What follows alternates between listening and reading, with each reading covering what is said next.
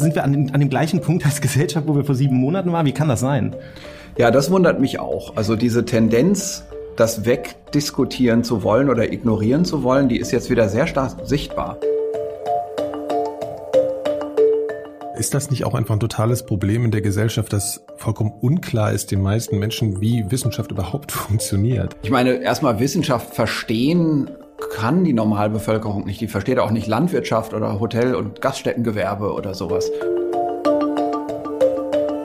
weil es natürlich jetzt gerade eine sehr außergewöhnliche Situation ist, machen die eben auch Sachen, die sie sonst nicht machen würden. Wir machen das quasi gerade im, im Sprintdurchlauf in wenigen Wochen, was normalerweise in Jahren passiert.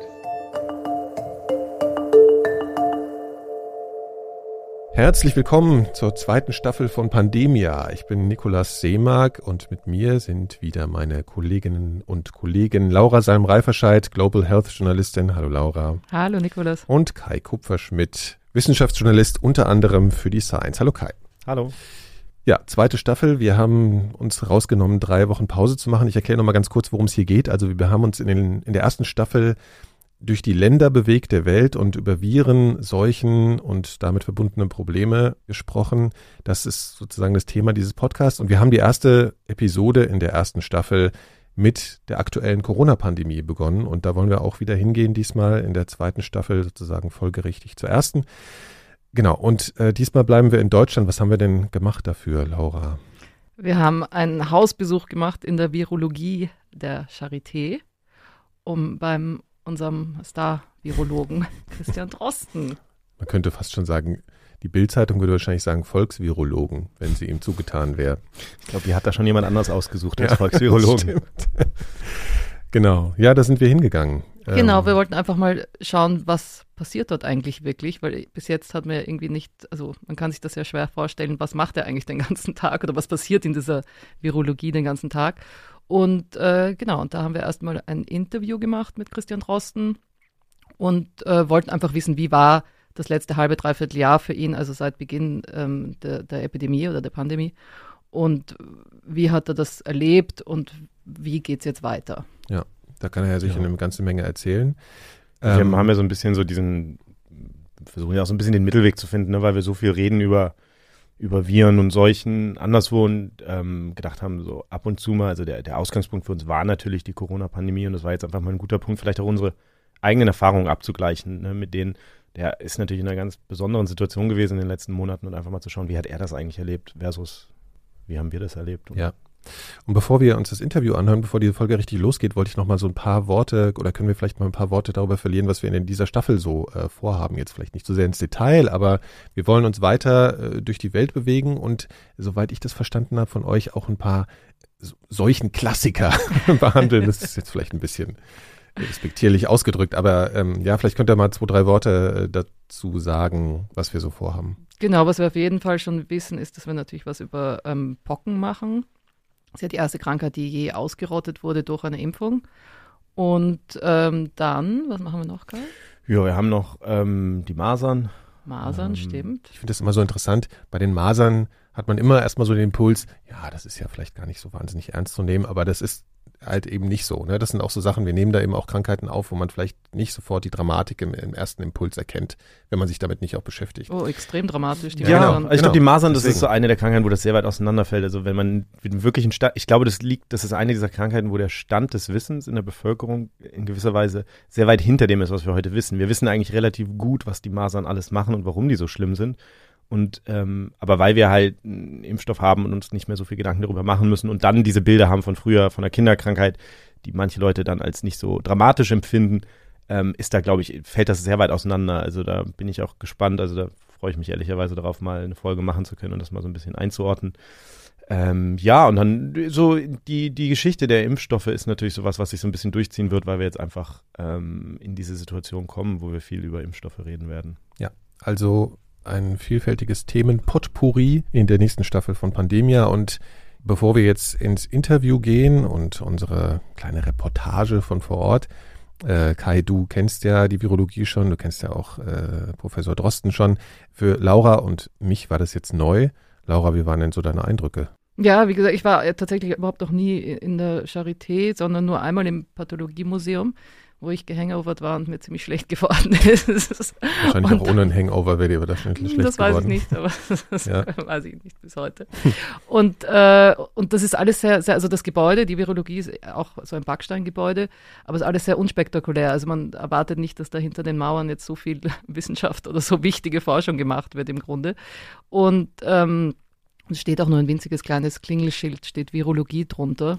Genau, wobei man da vielleicht dazu sagen muss, also ich bin ja im Frühjahr, als ich das Porträt geschrieben habe von, von Christian Drosten, ein paar Mal da gewesen und da war das tatsächlich noch anders. Also da war ein großes Metallschild neben der Tür und da stand drauf Helmut Rusker Haus, Institut für Virologie. Mhm. Muss vielleicht auch mal ganz kurz erklären. Also Helmut Rusker war ein Arzt an der Charité.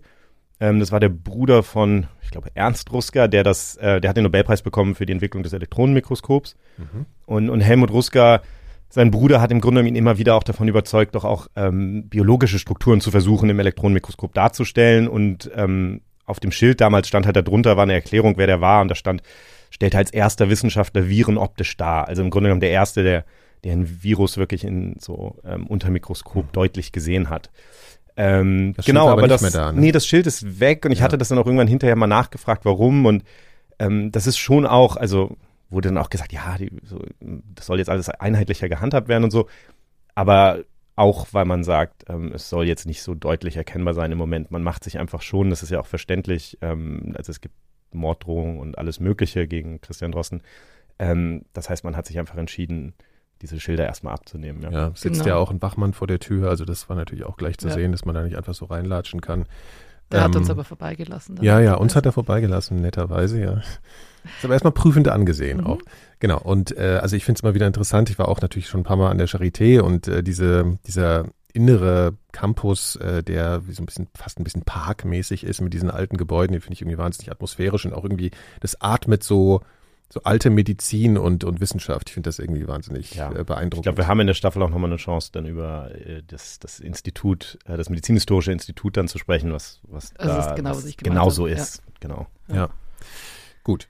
Genau, wir sind dann zu ihm reingegangen und äh, das, ging alles sehr schnell, sind da empfangen worden und zu ihm ins, ins Büro, was ziemlich groß ist. Und da steht ein riesiger alter Holztisch und da haben wir uns um den riesigen alten Holztisch gesetzt. Und genau, und wir drei haben uns ein Mikro geteilt, damit wir nicht die ganze Technik mitbringen wollten, hat Christian Drosten ein Mikro bekommen und wir sitzen zu dritt auf der anderen Seite und deswegen ähm, mussten wir uns dann immer so ein bisschen das Mikro zuschieben. Falls, ja. falls der Anfang einer Frage mal so ein bisschen äh, ja, ja. verloren geht, dann liegt das daran. Ja, genau, und natürlich war die Akustik da auch ein bisschen speziell. Das wird man jetzt alles hören. Auf jeden Fall gehen wir jetzt mal zu unserem Besuch an die Charité in Berlin.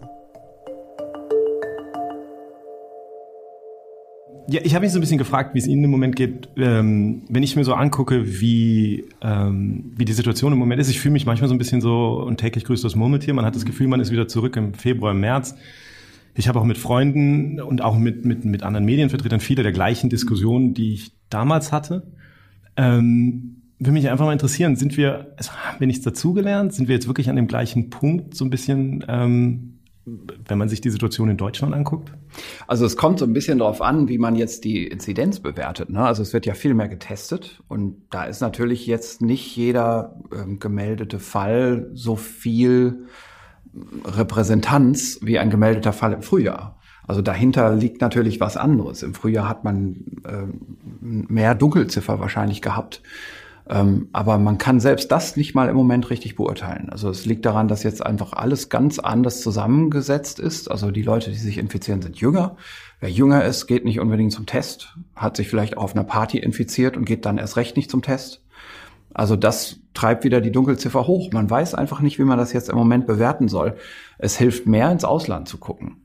Ich meine, die, die Frage für mich ist so ein bisschen, wenn man sich es gesellschaftlich anguckt, ich finde es einfach so, so ein bisschen seltsam, dass wir, also wir hatten im Februar und im März ja die Situation, ähm, dass man sehen konnte, was in anderen Ländern passiert ist und trotzdem man so ein bisschen hier die Diskussion hatte, naja, mal schauen und es wird vielleicht nicht so schlimm und so weiter. Ähm, und jetzt haben wir das alles sozusagen einmal erlebt und gesehen und in Deutschland waren ja die Bilder aus Bergamo sozusagen schon, glaube ich, wichtig. Ja. Und jetzt sind wir an dem gleichen Punkt in gewisser Weise. Wir sehen, dass viele der Länder, die schon am härtesten getroffen waren, wie Spanien, da sind ja auch die Todeszahlen jetzt wieder am steigen, und trotzdem habe ich das Gefühl, wir haben die gleiche Diskussion darüber, ob es jetzt überhaupt ernst zu nehmen ist und ob wir überhaupt äh, Maßnahmen brauchen. Und das ist, das haben wir als Gesellschaft, also ich meine, haben, haben wir das, sind wir an dem, an dem gleichen Punkt als Gesellschaft, wo wir vor sieben Monaten waren? Wie kann das sein? Ja, das wundert mich auch. Also diese Tendenz, das wegdiskutieren zu wollen oder ignorieren zu wollen, die ist jetzt wieder sehr stark sichtbar. Ähm, und klar gibt es jetzt keine dramatischen Bilder, aber ähm, natürlich werden äh, auch andere Länder wieder volle Intensivstationen haben. Ähm, und wir werden das vielleicht dann auch demnächst haben. Und die Frage ist, wie lange will man es laufen lassen, bevor man jetzt aufhört, das erstmal abzuwehren? Also das ist tatsächlich so, dass wir gerade in der öffentlichen Diskussion ähm, mehr und mehr Stimmen haben, die versuchen, das Ganze eigentlich wegzudiskutieren. Also ich war zum Beispiel ziemlich erstaunt über diese Sendung von Anne Will am letzten Sonntag. Das habe ich mir mal angeguckt. Also mhm. ich gucke nicht häufig solche Talkshows, aber das habe ich komplett gesehen. Das war schon denkwürdig, wie, wie ich fand. Also da hatte ich schon das Gefühl, dass diejenigen, die daran zweifeln, dass diese Pandemie wirklich noch ernst zu nehmen ist, in der Überzahl waren und die lautere Stimme hatten. Mhm.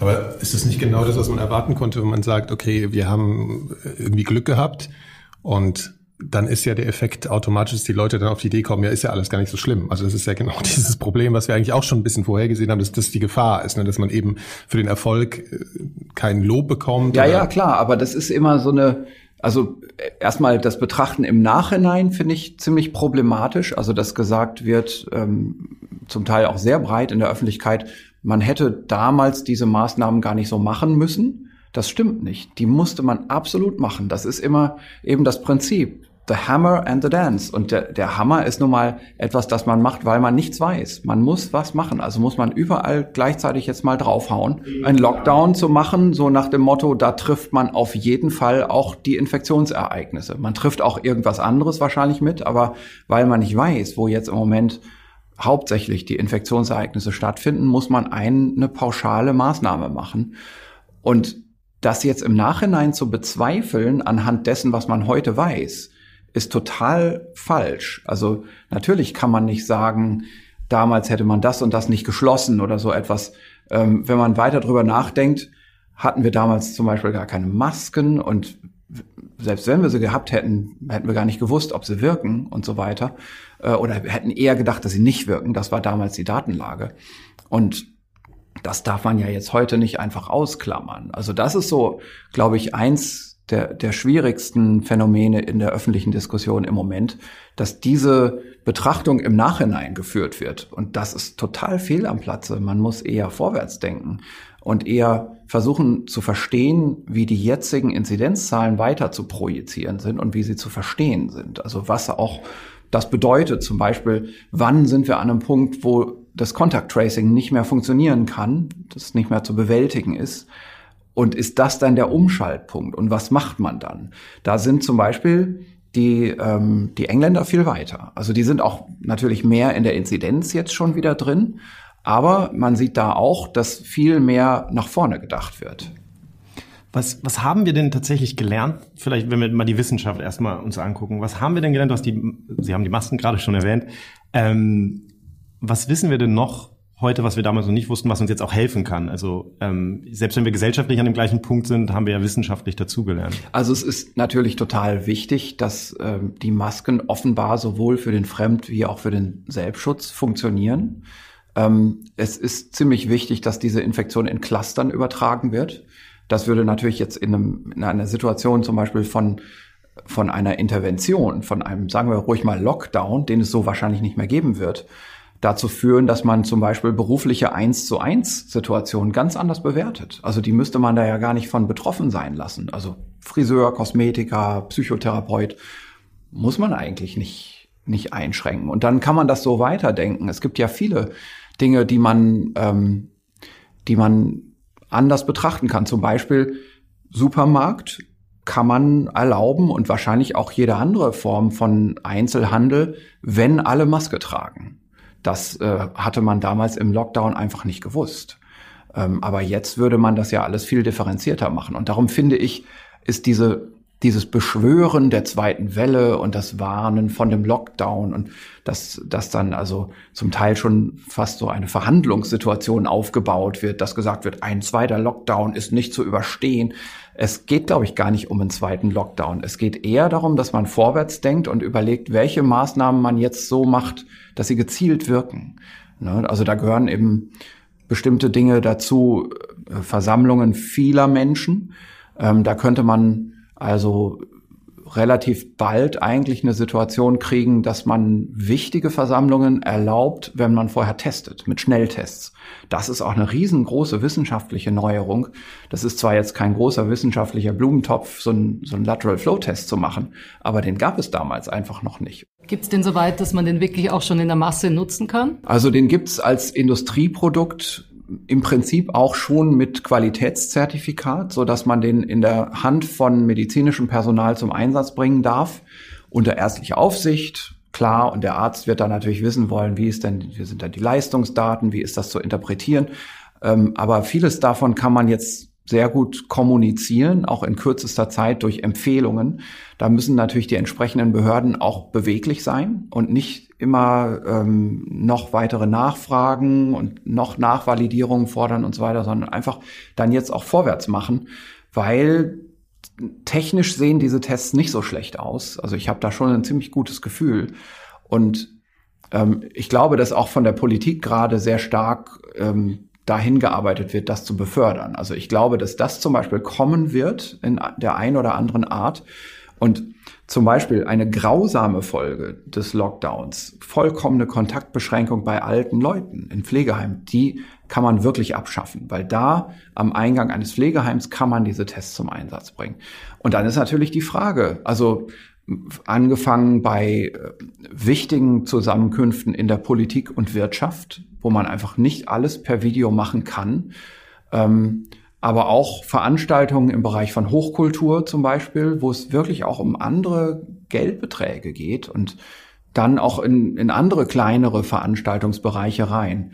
Warum soll man sich darüber nicht mal unterhalten, wenn es technisch geht, wenn es nur im Moment eine regulative Frage ist? dann kann man vielleicht versuchen, auch regulative Umwege zu gehen. Also wenn man sagt, es muss medizinisches Personal sein, was das durchführt, lässt sich vielleicht organisieren.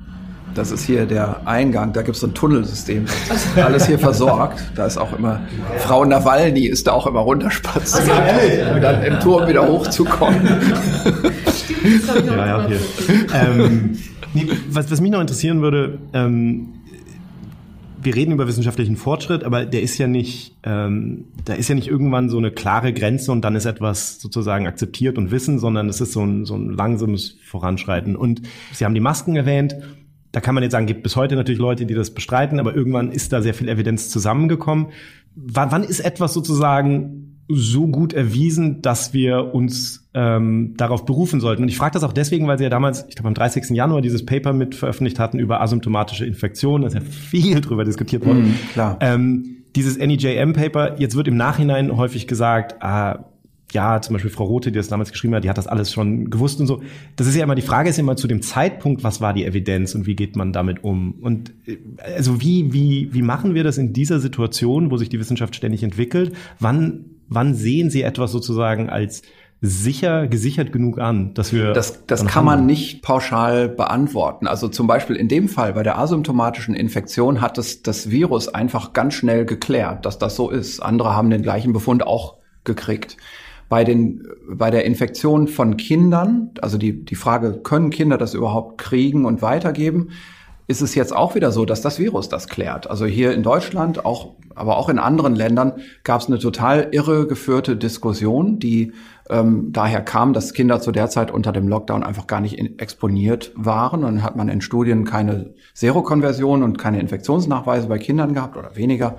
Und dann wurde eben diese schon differenziert kommunizierte Botschaft aus der Wissenschaft benutzt ähm, in ihrer Schwäche. Und die Schwäche wurde dann ähm, zum Teil benutzt, um die Botschaft umzudrehen. Also es hieß dann ja zwischendurch, die Kinder sind eher die Bremser der, der Übertragung. Und jetzt leider lernt man es auf die harte Tour, dass immer mehr Schulen geschlossen sind. Aber die Frage ist ja trotzdem, also zum Beispiel, ähm, jetzt, wir sehen das ja auch bei den Reinfektionen, bei Leuten, die das schon mal Mhm. hatten, wo wir jetzt, also es kommen dann immer erstmal Einzelfälle. Das NEJM-Paper über asymptomatische Infektion war ja auch letztlich ein, ein Einzelfall erstmal. Und dann ist immer die Frage, okay, wie häufig passiert das, welchen Beitrag trägt das? Und bis heute sagt die WHO ja zum Beispiel bei den asymptomatischen Infektionen immer so ein bisschen so, ja, wie viel das wirklich jetzt beiträgt zu dem Gesamtgeschehen, ist nach wie vor nicht klar. Ähm, also es gibt ja auch immer die Gefahr, dass man auf sowas springt und, und, und sich darauf konzentriert. Ich, ich frage mich einfach, also wir haben ja jetzt auch bei den Schulen zum Beispiel ein paar Länder gesehen, die die Schulen geöffnet haben und damit ganz gut klarkommen. Einfach wenn die Infektionen in, in der Wenn die Inzidenz drumherum niedrig ist, dann gibt's in der Schule auch kein Problem. Aber Genau. ist das sozusagen, also haben Sie das Gefühl, dass wir bei diesen Fragen, also asymptomatische Infektionen, Reinfektionen, Kinder, dass wir da jetzt an einem Punkt sind, wo das weitgehend akzeptiert ist? Weil, weil es wirkt auf mich nicht so. Also ich habe schon bei den asymptomatischen das Gefühl, ja, also zumindest in Deutschland. Ähm, bei den Schulen ist es weiterhin noch schwer zu akzeptieren für, für einige Beteiligte. Ähm, ein anderer Punkt ist zum Beispiel die Schnelltests. Das ist auch interessant. Also die sind plötzlich da und die Validierungsdaten sind dünn, aber man sagt trotzdem, technisch sehen die eigentlich ganz gut aus. Und ähm, hier läuft es im Moment jetzt so, dass sich viele gleichzeitig bemühen, schnell nochmal extra Daten zu produzieren, weil die Wichtigkeit des Themas so groß ist. Ähm, und dann das zu unterstützen, diesen Prozess, ähm, dass man also zum Beispiel bis hin auch zu einem Ministerium einfach mal Daten gibt aus schnell noch durchgeführten Validierungen, ähm, die einfach sonst in der Literatur nicht zu finden sind und wo man auch Monate drauf warten müsste, bis, bis die publiziert sind. Also das machen Sie auch hier im, im Das Labor. machen wir auch, ja, genau. Sind wir aber auch nicht die Einzigen. Ich habe eine Frage, ich wollte nochmal darauf zurückkommen, was du gesagt hast, und zwar in Bezug auf den Zeitpunkt, wann man was kommuniziert. Ja, Äh, Ist das nicht auch einfach ein totales Problem in der Gesellschaft, dass vollkommen unklar ist den meisten Menschen, wie Wissenschaft überhaupt funktioniert? Also, weil ich glaube, da an dieser Stelle funktioniert ja das große Missverständnis, also dass irgendwas ausgesagt wird und später sagt man, ja, aber er hat ja gesagt, keine Masken bringen Ja, ja, gar nichts und so. Also wessen Job ist das eigentlich, das den Menschen zu erklären? Weil das kann ja nicht alles in ihrem Podcast passieren. Nö. Also das, ich meine, erstmal Wissenschaft verstehen kann die Normalbevölkerung nicht. Die versteht auch nicht Landwirtschaft oder Hotel- und Gaststättengewerbe oder sowas. Und da ist Wissenschaft noch komplexer. Also ich glaube, das ist schon die Aufgabe der Jo- Journalisten, das zu machen. Jetzt gibt's aber von den Journalisten sehr unterschiedliche. Ne? Und ein, einige sind dafür ausgebildet und machen eben Wissenschaftsjournalisten, Journalismus und die anderen äh, berichten ganz anders und äh, benutzen eben so bestimmte Mechanismen, die eher bei Wissenschaftsthemen in die Irre führen. Also zum Beispiel jetzt so dieses dieses äh, Handwerkzeug eines politischen Journalisten, den Politiker zu provozieren, weil er sonst nichts sagt, weil er sonst nur politisch hinter einem Vorhang kommuniziert. Das muss man ja nicht bei Wissenschaftlern. Ne? Und das geht immer nach hinten los. Und dadurch entstehen absolute Missverständnisse. Wissenschaftsjournalismus in, in Deutschland, gibt es da genug Wissenschaftsjournalisten? Also es ist ja recht anders hier als in, im englischsprachigen Raum. Ja, also die Qualitätsunterschiede sind groß. Also das, das liegt einfach an der Zahl der Redaktionen und wie diese Redaktionen besetzt sind. Und wahrscheinlich ist der Wissenschaftsjournalismus in anderen Ländern in Europa noch schlechter. Ich will jetzt damit nicht gesagt haben, der ist schlecht in Deutschland. Den, da, wo es ihn gibt, ist der eigentlich ziemlich gut. Also ich kann jetzt zum Beispiel nicht sagen, dass ich wüsste, der und der ist ein schlechter Wissenschaftsjournalist. Ja, also es ist schon mal gut, wenn es überhaupt welche gibt. ähm, und ja, klar, ich sehe auch Qualitätsunterschiede zwischen Wissenschaftsjournalisten, das ist klar. Das liegt dann vielleicht auch so ein bisschen daran, wie viel Zeit die jeweils haben für ihre Sachen, für ihre Berichte. Ähm, oder wie ein einzelner Bericht bezahlt wird, so dass man davon leben kann. Also so stelle ich mir das auch vor. Ähm, und da kann man natürlich hier und da gründlicher sein als anderswo in anderen Zeitungen. Die Frage ist ja vielleicht auch einfach, wo diese Beiträge dann erscheinen. Ja, und die Hauptinformation zieht jetzt der durchschnittliche Bürger wahrscheinlich eben nicht von Wissenschaftsjournalisten. Und das ist Es sei denn, er schreibt für die Apothekenumschau. Ja, ja, das, das kann natürlich sein. Ich wollte mal so ein bisschen darauf zurückkommen, wie das letzte, ist jetzt ein halbes Jahr oder ist jetzt schon zwei Drittel oder keine Ahnung. Also auf jeden Fall, für mich ist so eigentlich eine fast unvorstellbar, was Sie vielleicht darauf antworten würden, wenn Sie, wenn Sie sagen, damals ist der NDR auf Sie zugekommen wollen wir mal so einen Podcast machen? Ja. Da haben Sie wahrscheinlich gesagt, ja, da hören vielleicht so 3000 Leute zu oder so. Ich Ja, hab nicht- keine genau. Ahnung. Hätten Sie, also erstmal so die erste Frage, hätten Sie das gemacht, wenn Sie gewusst hätten, wo sich das hin entwickelt? Weiß ich nicht. Also ich glaube, ich bin mir immer noch nicht ganz bewusst, wo sich das hinentwickelt hat. Also das wird mir immer mehr mal so klar ähm, zwischendurch, ähm, weil ich das sonst häufig auch, auch stark ausblende. Ähm, ich fand das einfach damals praktisch. Also der Grund, warum ich das gemacht habe, war, es ist klar, ich muss zu der Situation was sagen. Aber ich hatte damals so ein bisschen das Gefühl, wir waren zu der Zeit gerade so in so, so einem vier Tage super Kurzurlaub.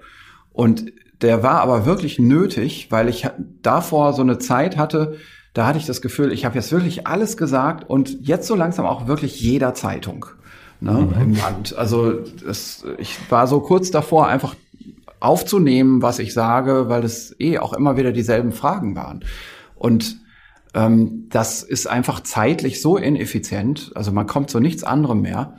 Und es kommen dann auch so diese Phänomene auf, dass einem gesagt wird, Vorsicht, denen müssen sie auch ein Interview geben, sonst sind die beleidigt. Ja, so. Ja. Und ähm, da habe ich dann irgendwann gesagt, jetzt mache ich nur noch einen Kanal. Ich mache jetzt eine Sache und nichts anderes. Das war alles vorher schon, vor Start des Podcasts, war dieses Gefühl war, schon da, genau. dass man so viel schon kommuniziert genau. hatte. Also ich war in dem Moment, wo, wo die nach dem Podcast gefragt haben, eigentlich so weit, dass ich mich schon entschieden hatte, ähm, einen Kommunikationskanal haben zu wollen. Ich hatte damals aber einfach daran gedacht, vielleicht zusammen mit unserer Pressestelle so etwas zu machen wie eine wöchentliche Pressekonferenz oder ein Pressegespräch für mehrere Journalisten, die dann kommen und nicht außerhalb dieser Zeiten. Da hatte ich eher dran gedacht. Mhm. Und dann kam eben der, der Norbert Grundei vom NDR und fragte, ob das nicht eine Option wäre. Und da dachte ich so, ja, klar. Also das ist ja ein Kanal. Das ist irgendwie einleuchtend. Und NDR fand ich schon immer gut. Ich komme ja aus dem Norden. Das ist so mein, meine Kindheit lief immer NDR im Radio. Aber das muss ja, also das wird ja nicht an Ihnen vorbeigegangen sein, dass es da einfach, äh, dass Sie irgendwie wahrscheinlich einer der bekanntesten Menschen in Deutschland mittlerweile sind. Deswegen frage ich nach so den Ambivalenzen der persönlichen Wahrnehmung eben, ja, dass man natürlich einerseits ja. sieht, das ist eine Verpflichtung, das ist eine, ja auch ein Wunsch, das eben zu kommunizieren und gleichzeitig die ganzen persönlichen Konsequenzen zu tragen. Ich meine, wir sind hier eben angekommen, da steht ein Mensch vor der, vor der Tür, von dem ich denke, dass es daran liegt, dass Sie hier arbeiten, ja. der aufpasst, wer hier reinkommt. Ähm, also was, was sind so die, ähm, oder das jetzt zu konkret werden müssen, aber was sind denn die, die Opfer, die Sie gebracht haben? Also ich, also ich merke das in meinem Alltag nicht so stark, weil ich einfach ähm, relativ viel arbeite, relativ viel hier bin und auch nicht so viel jetzt rausgehe, ähm, so dass ich das jetzt nicht jeden Tag merke, dass ich irgendwie in der Öffentlichkeit erkannt werde oder so. Ähm, und solche Bedrohungen, dass hier irgendwie, keine Ahnung, ein Paket eingeht mit, mit Blutröhrchen drin. Sowas haben wir alles schon gehabt. Das passiert auch nicht jeden Tag. Aber es passiert. Also ja, ja genau, ist schon vorgekommen. Und ähm, ja, also ich merke das natürlich schon, wenn ich jetzt mal irgendwie dann doch abends mal mit, mit ein paar Leuten irgendwo in, in einen Biergarten gehe, da werde ich von allen angestarrt, wenn ich nicht eine Mütze aufsetze. Darum setze ich halt eine Mütze auf. Und das reicht ja? Ja, die hilft schon. Also ähm, ja, ja, das, das reicht schon. Also es ist jetzt auch nicht so, dass alle mich immer sofort erkennen, ne? Weil also eine Sache, die zum Beispiel, die ich jetzt auch geändert habe, ist dieses Bild von dem Podcast. Das war immer in der ARD Mediathek und da haben das immer alle gesehen. Und das habe ich jetzt ich, rausnehmen lassen. Da ist jetzt nur noch ein Virus. In der Vergangenheit hatten Sie mir mal gesagt, dass sozusagen Sie das immer merken, wenn Sie gerade im Fernsehen waren, dass dann so ja, ein paar genau. Tage lang die Leute Sie im ja. Supermarkt komisch angucken und dann hört das wieder auf, ja. aber Sie sind ja im Moment sehr wenig im Fernsehen. Genau, also ich gehe praktisch gar nicht ins Fernsehen. Also ich, ich war, glaube ich, insgesamt nur in drei Talkshows und die alle drei nur im Frühjahr, als wirklich diese, als einfach so eine Art Informationsbedarf auch bestand. Vor dem Podcast war das, glaube ich, alles. Und ähm, ich mache das einfach deswegen nicht mehr, weil diese, weil das zu politisch ist. Also da geht's, das ist verkürzt und politisch und man muss irgendwie sich mal differenziert ausdrücken können. Und diese ganze Verkürzung, die jetzt natürlich auch so jetzt wieder im Schlagzeilenbereich passiert, die ist zumindest mal zu widerlegen, indem man sagt, es gibt da auch eine Quelle. Und wer mir wirklich vorwerfen will, dass ich da irgendwas ganz Steiles gesagt hätte, was wieder irgendwelche Arten von Panik schürt, der kann zur Quelle zurückgehen und schauen, was ich wirklich gesagt habe. Mhm. Ich sage, glaube ich, selten etwas, das irgendeine Art von Panik schürt. Ähm, ich habe Sie neulich, Sie haben ja den Spezialpreis vom Radiopreis bekommen oder so. Mhm. Ich weiß gar nicht wie der Titel war von dem Preis. Ich glaube, sie haben sie jetzt allererstes fast gesagt, so ich bin jetzt in der Öffentlichkeit, aber ich bin auch, wenn die Nummer durch ist, sofort wieder. Genau. Ja. Also das Gefühl macht sich schon, oder äh, was das erzeugt, ist schon, dass sie irgendwie auf irgendeine Art und Weise auch schon bis zu einem gewissen Prozentsatz bereuen, so bekannt geworden zu sein. Deswegen habe ich jetzt nochmal gefragt. Ich brauche das nicht für mich. Also ich, ich funktioniere jetzt nicht für meine Selbstbestätigung über sowas, weil ich es einfach, also ich, für mich funktioniert das im Moment mehr durch Ausblenden. Also ich habe selten diese Alltagssituationen. Ähm, ich bin praktisch außerhalb des, sagen wir mal, Arbeitsumfelds nur am Wochenende unterwegs. Da gehe ich mal einkaufen oder so. Ähm, das ist nicht so, dass man da so, so stark konfrontiert wird. Und ich habe schon auch das Gefühl, dass die Öffentlichkeit da dann auch ein relativ kurzes Gedächtnis hat. Also das ist schon auch möglich, wenn man nicht immer mit seinem Gesicht in jeder Kamera ist, dass man dann nach einer gewissen Zeit, wenn man sich dann wieder zurückgezogen hat, auch nicht mehr so erkannt wird. Haben Sie das Gefühl, dass Sie das abgelenkt hat von der Wissenschaft, also die Wissenschaftskommunikation? Ja, absolut, ja, ja, klar, das ist natürlich so. Also das hier ist zum Glück ein gut funktionierendes Institut. Ne? Also der, der größte Teil der Arbeitsgruppen hier im Institut sind ehemalige Doktoranden und dann Postdocs von mir. Also die kommen alle aus meinem direkten Umfeld, fast alle. Und dadurch muss ich jetzt nicht so in den Details jetzt im Moment drinstecken. Also das Institut kann auch mal ein Jahr oder anderthalb Jahre in so einem Autopilot-Modus laufen, wo ich im Prinzip nur noch einmal in der Woche über laufende Projekte mit den einzelnen Gruppen jeweils spreche und schon ziemlich grob werde, also in meiner Übersicht. Also ich bin da wirklich so wie der alte Chef, der der es echt nicht mehr kapiert. So, weil er, ne, also das, dieses Phänomen gibt's immer in der Wissenschaft. Ne? Also gerade, weil man einfach immer mehr vom Detail wegkommt, vom Labor wegkommt. So bin ich jetzt schon plötzlich. Und ich hoffe, dass ich da auch wieder mich ein bisschen in die andere Richtung zurückentwickeln kann, wenn das alles vorbei ist. Aber ich sehe das schon auch so, dass man jetzt unter dieser Pandemie natürlich, wenn man an diesem Virus auch gerade arbeitet, dann muss man dazu auch was machen, was ein bisschen über das hinausgeht, ähm, was jetzt, sagen wir mal, darauf zu reduzieren wäre, jetzt nehmen wir mal ein paar tolle Paper mit, die man sonst nicht so hoch hätte einreichen können. Ne? Und da gibt's unterschiedlichste Reaktionsweisen. Also ich kenne ein paar sehr seriöse Coronavirus-Leute, die gerade jetzt keine opportunistische Forschung machen im Moment. Ne? Also das ist ja im Moment ein Reflex. Also man kann die kleinste ähm, Studie, die auf noch so dünnem Eis steht, gerade gut publizieren. Und gerade die seriösen Coronavirus-Leute machen das nicht. Das finde ich eine sehr interessante Reaktion. Und es gibt auch ein paar Leute, die auch in die Öffentlichkeit gegangen sind in ihren jeweiligen Ländern. Ähm, und das ist bei mir jetzt eben auch passiert. Und ich glaube, das ist auch so ein bisschen eine Spezialität von diesem deutschen Sprachraum, der einfach so eine Blase ist. Also es wird hier nichts Englisches gelesen, leider. Und es wird nichts Englisches zugehört. Und in USA gibt es schon viele Experten, also auch sehr gute Epidemiologen, ähm, aber auch gute Virologen, die aktiv sind und die die Informationen schon weitertragen, aber die sich das schon auch ein bisschen aufteilen, diese Bürde. Und im deutschen Sprachraum ist das anders. Darum hat sich das vielleicht so entwickelt einfach bei mir, dass relativ viel an mir jetzt hängen geblieben ist. Aber es sind ja ein paar andere auch unterwegs.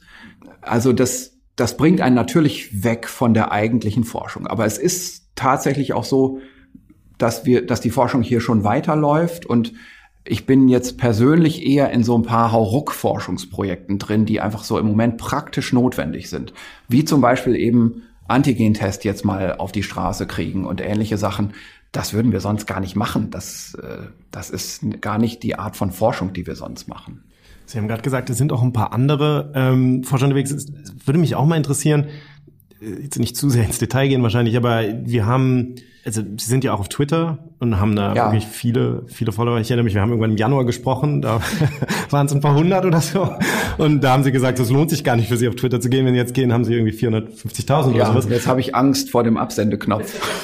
genau. Und das ist dann schon was, was ich mich gefragt habe, weil äh, letztens hatte, glaube ich, Jonas Schmidt-Ranassit, äh, anderer Virologe, hatte dann irgendwie diese Stellungnahme vom, vom Netzwerk evidenzbasierte Medizin oder so gelobt und dann hatten sie auch sofort geschrieben, so, ähm, jetzt im Ernst. Ja. Ähm, und Isabella Eckerle aus, ja. äh, aus der Schweiz ähm, meldet sich dann auch und so. Und dadurch kommt sozusagen sozusagen, also dieses, diese, diese Community der Virologen, die ja wie jede wissenschaftliche Community natürlich auch, wo Leute sich widersprechen und unterschiedlicher Meinung sind, die, die ist dann plötzlich unter so einem Brennglas.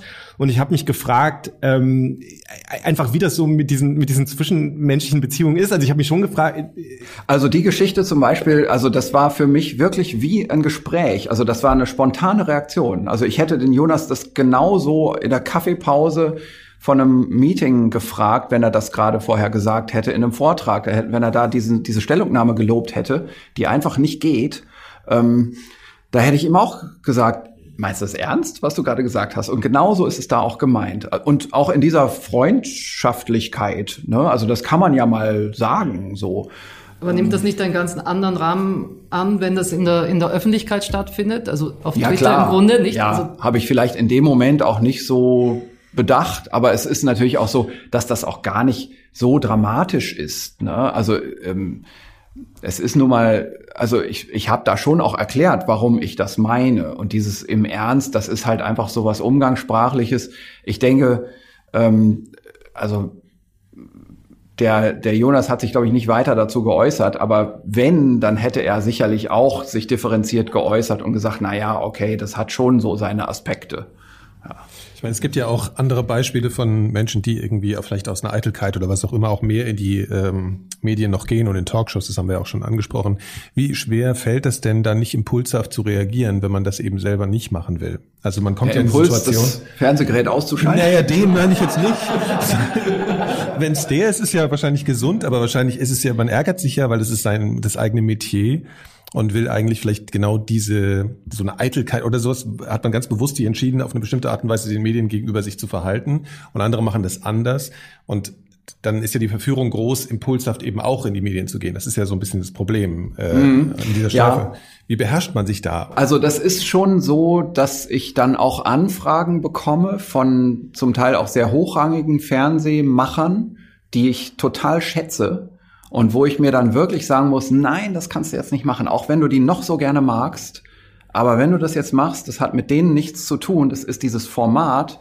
Da kommen dann eben andere und die schreiben da wieder drüber und das geht in die zweite und dritte Deutungsstufe und man weiß schon, was passiert. Und deswegen muss ich mich da eben dann ja ent entziehen oder so. Ja. Und da werden ja wahrscheinlich auch eben so Konflikte inszeniert, also zwischen den Kollegen. Ne? Also das wird ja gerade so, dem kann man kaum ausweichen wahrscheinlich, dass man sagt, so gibt's die Position und die Position und das sind die Antipoden und dann gibt's bestimmte. Ja, also ich muss, ich, ich meine, ich positiv sprechen kann man ja auf jeden Fall. Und ich muss sagen, ich, diese paar Talkshows da bei der Maybrit Illner waren nicht so. Also die treibt jetzt nicht die Leute gegeneinander. Das fand ich angenehm. Aber auch da muss ich eben mittlerweile mich einfach zurückhalten, weil ich, das ist egal, wie die Moderatorin damit umgeht. Andere gehen damit anders um. Und das ist so eine öffentliche Bühne. Das ist einfach schwierig. Dann mache ich immer so eine andere Perspektive nochmal auf. Ich meine, für uns hier in Deutschland oder vielleicht auch in Europa ist das ja eine allererste Erfahrung mit sowas. Ähm, was muss denn eigentlich passieren, wenn die Sache durch ist? Also das Thema Pandemien ist dann ja nicht durch. Und natürlich kann man, haben wir, ist sicherlich ein bisschen was gelernt worden. Wir haben uns jetzt erstmal die Erfahrung gemacht mit, mit Masken und so weiter. Aber jetzt mal unabhängig an so kleinteiligen Dingen, was hätten Sie denn für Erwartungen, wenn die Sache sich ein bisschen beruhigt hat, was die Politik denn äh, diskutieren Ja, sollte? das, das ist relativ schwierig. Also ich glaube, das große politische Thema wird erstmal jetzt auch das nächste Jahr werden. Also wenn es hoffentlich gelingt, die Inzidenz niedrig zu halten und dass man hier keine Versorgungskatastrophe bekommt oder so etwas, was ich nicht glaube. Also ich glaube, da wird schon früh genug gegen geregelt. Das nächste Jahr wird ja ein Jahr sein von nicht pharmazeutischen Interventionen zusammen mit Vakzine. Das heißt, man, während man impft, muss man weiterhin auch Maske tragen. Viele andere Dinge bleiben bestehen und aus der Wirtschaft wird berechtigterweise weiterhin die Frage kommen, wie kann man jetzt trotzdem irgendwie vorwärts kommen? Ne? Ähm, also das wird ein großes Thema sein und also ich, ich bin mir nicht sicher, ob jetzt wirklich in der Forschungsförderung es so sein sollte, dass dann jetzt als Vorbereitung vor der nächsten Pandemie erstmal die Zahl der Virologie-Lehrstühle in Deutschland verdoppelt wird, ähm, weil das nä- nächste Erreger wird auch wieder ein Virus sein. Ähm, oder dass man jetzt anfängt, alle Tiere durchzusequenzieren, weil die, der Erreger kommt aus dem Tierreich. Ne? Also das sind so unmittelbare Reflexe ich bin mir nicht sicher, ob das eigentlich das ist, wo es hingehen muss. Also eine Sache, die interessant ist, ist ja dieses nationale Forschungsnetz der Unikliniken.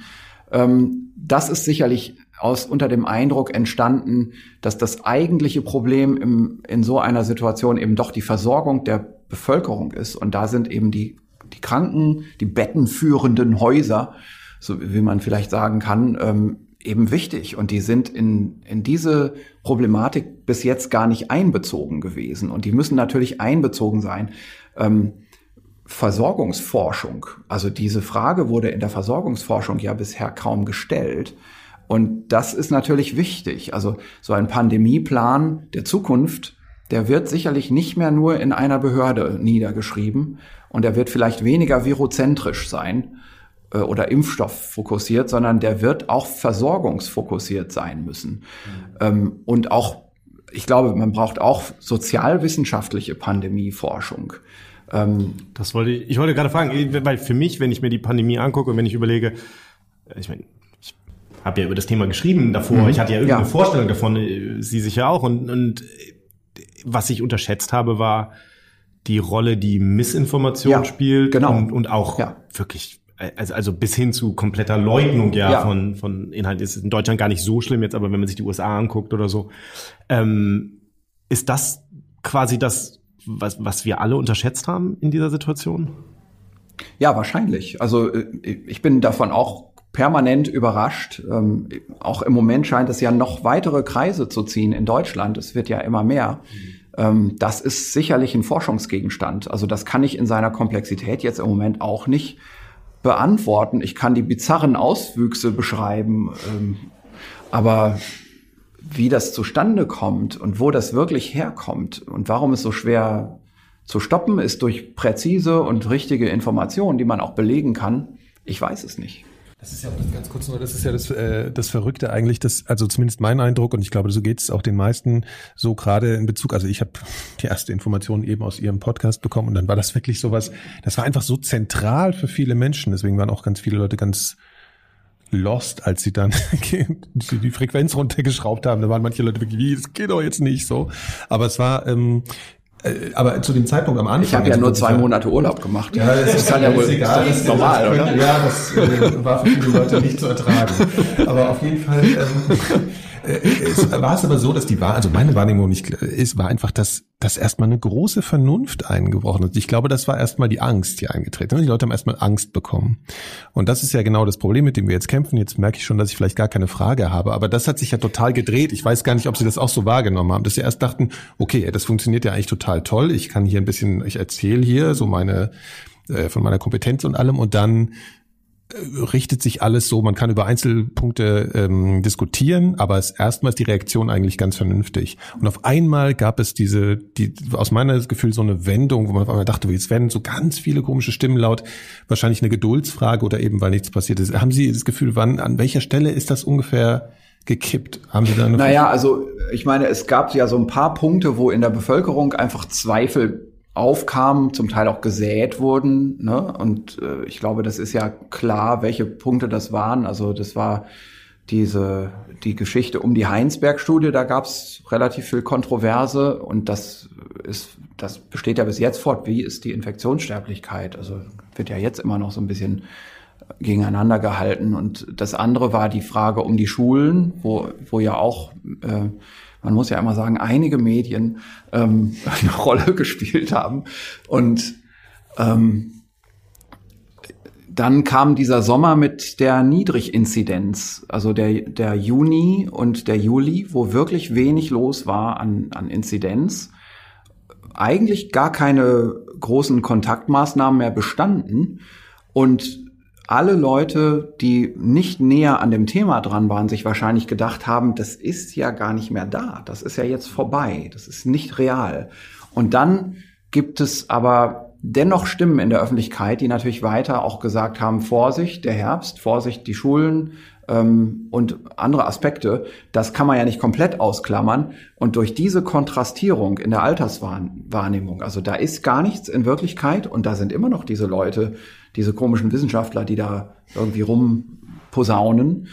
vielleicht ist dadurch auch, auch viel ähm, Adherenz verloren gegangen. Also ich, ich will fast sogar sagen Glaube, also Glaube an bestimmte Prinzipien, der geht einfach weg. Der ist für einen Wissenschaftler viel leichter zu behalten, weil die Prinzipien sind verstanden.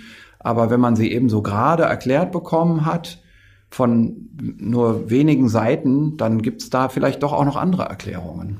Aber haben Sie nicht das Gefühl, dass die Skeptiker einfach eine kleine Gruppe sind in Wirklichkeit und die sehr laut ist?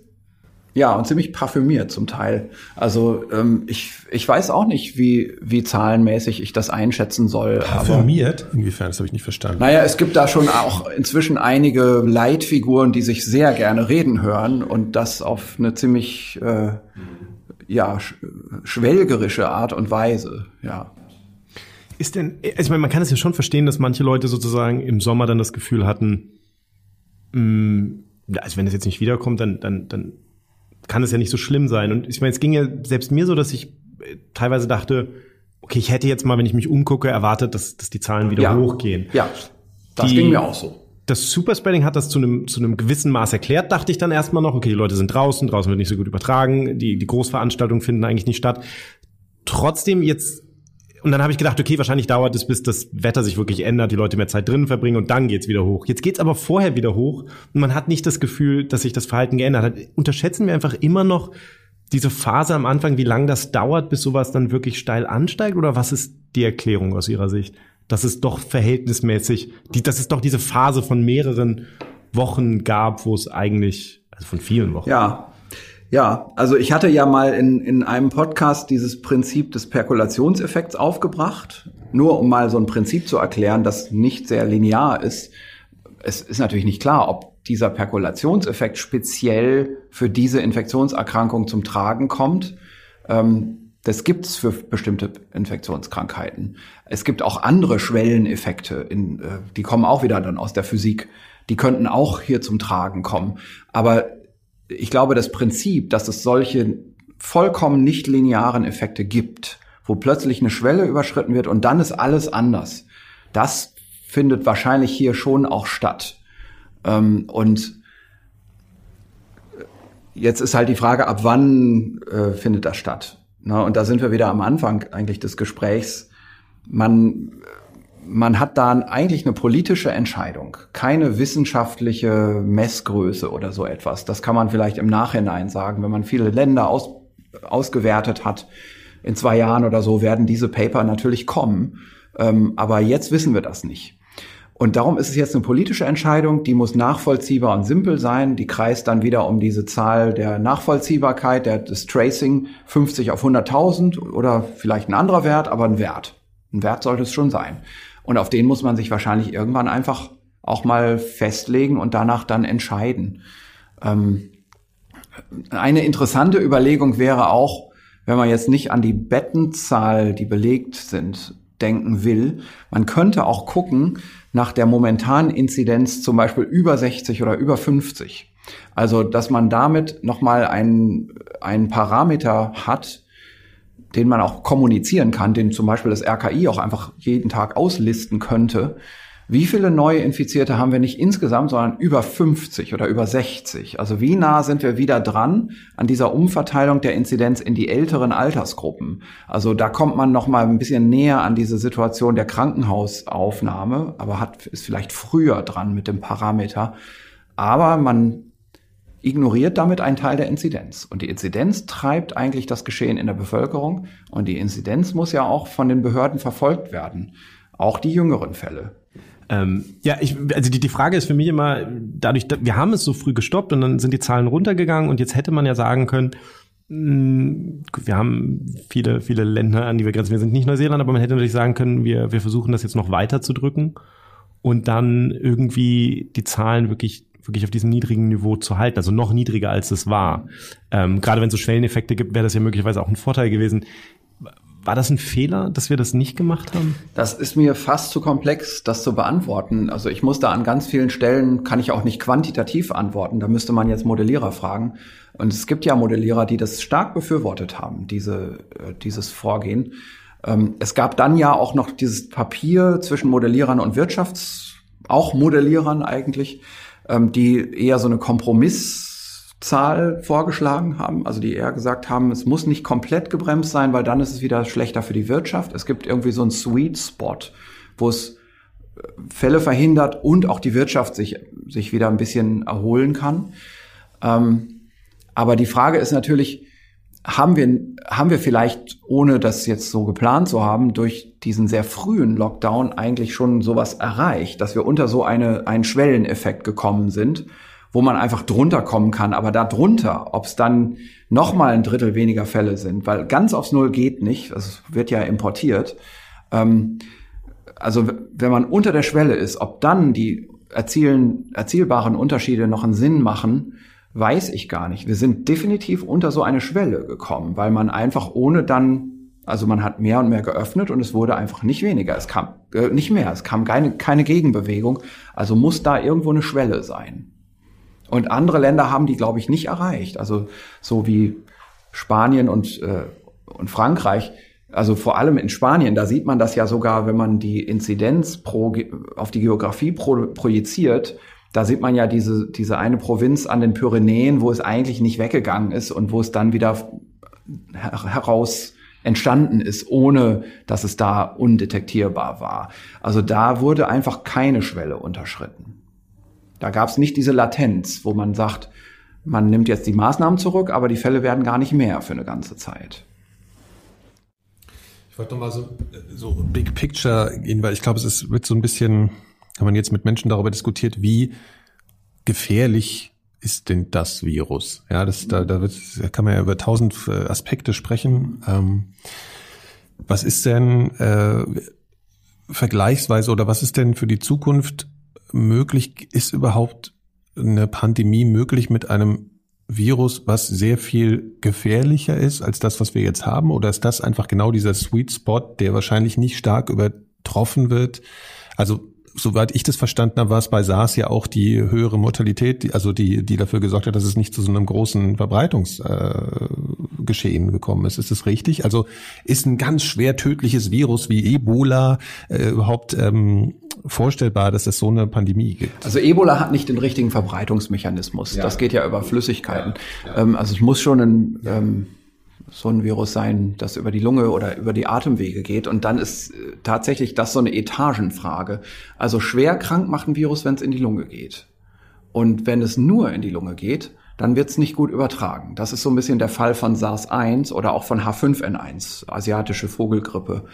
Die haben diese Eigenschaft. Und und so richtig um den, den Erdball ziehen tut so ein Virus, wenn es vor allem im Hals repliziert. Also es ist natürlich alles grob vereinfacht, ja, aber ja, so ist, so ist die Denkweise. Ja. Ähm, und da gibt's auch Beispiele. Also es gibt ja Pandemien von relativ harmlosen, zum Beispiel Enteroviren, die respiratorische Erkrankungen machen und die auch über weite Teile der, der Erde in viele Länder sich verbreiten in kurzer Zeit. Mhm. Ähm, da macht, das wird in der Öffentlichkeit nicht als Pandemie wahrgenommen und die WHO ruft da kein, kein Fake aus und so weiter. Aber das ist, was in Wirklichkeit passiert. Ähm, die sind nicht sehr hochpathogen. Und bei diesem Virus ist es eben so, das infiziert den Hals und dann auch sofort die Lunge hinterher.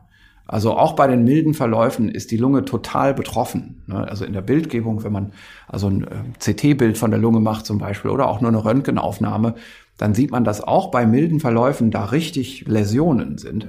Und ähm, das ist jetzt einfach nun mal eine Eigenschaft von diesem Virus. Also insofern ist das schon richtig, wenn der Tony Fauci sagt, das ist eigentlich das Schlimmste, was passieren kann. Also das verbreitet sich über den Rachen, benutzt alle Tricks, um das da im Rachen hinzukriegen, aber geht dann eben zusätzlich auch noch in die Lunge und hat dann auch noch diese Variationsbreite im Symptomspektrum. Und ich glaube, da muss man sich jetzt schon, also es gibt Influenza-Viren, die das auch so machen. Ne? Ähm, also das nächste Pandemie-Influenza-Virus wird auch wieder so sein. Also Influenza-Viren gehen auch an diese Schleimhäute da im oberen Respirationstrakt und landen dann aber eben doch zusätzlich noch in der Lunge, weil eben im Blut keine Antikörper sind, die durchschwitzen, sagen wir mal, so in das tiefe Lungengewebe und dann das Virus abhalten. Ne? So mal von einer ganz einfachen Pathogenese-Vorstellung her.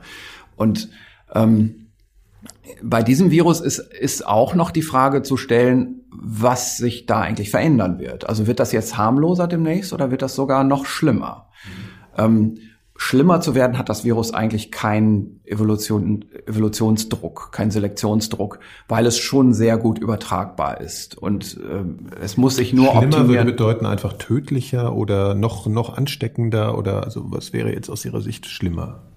die Krankheitsausprägung könnte noch schwerer werden. Also wir haben ja hier doch im, im Wesentlichen milde Verläufe bei den meisten. Ne?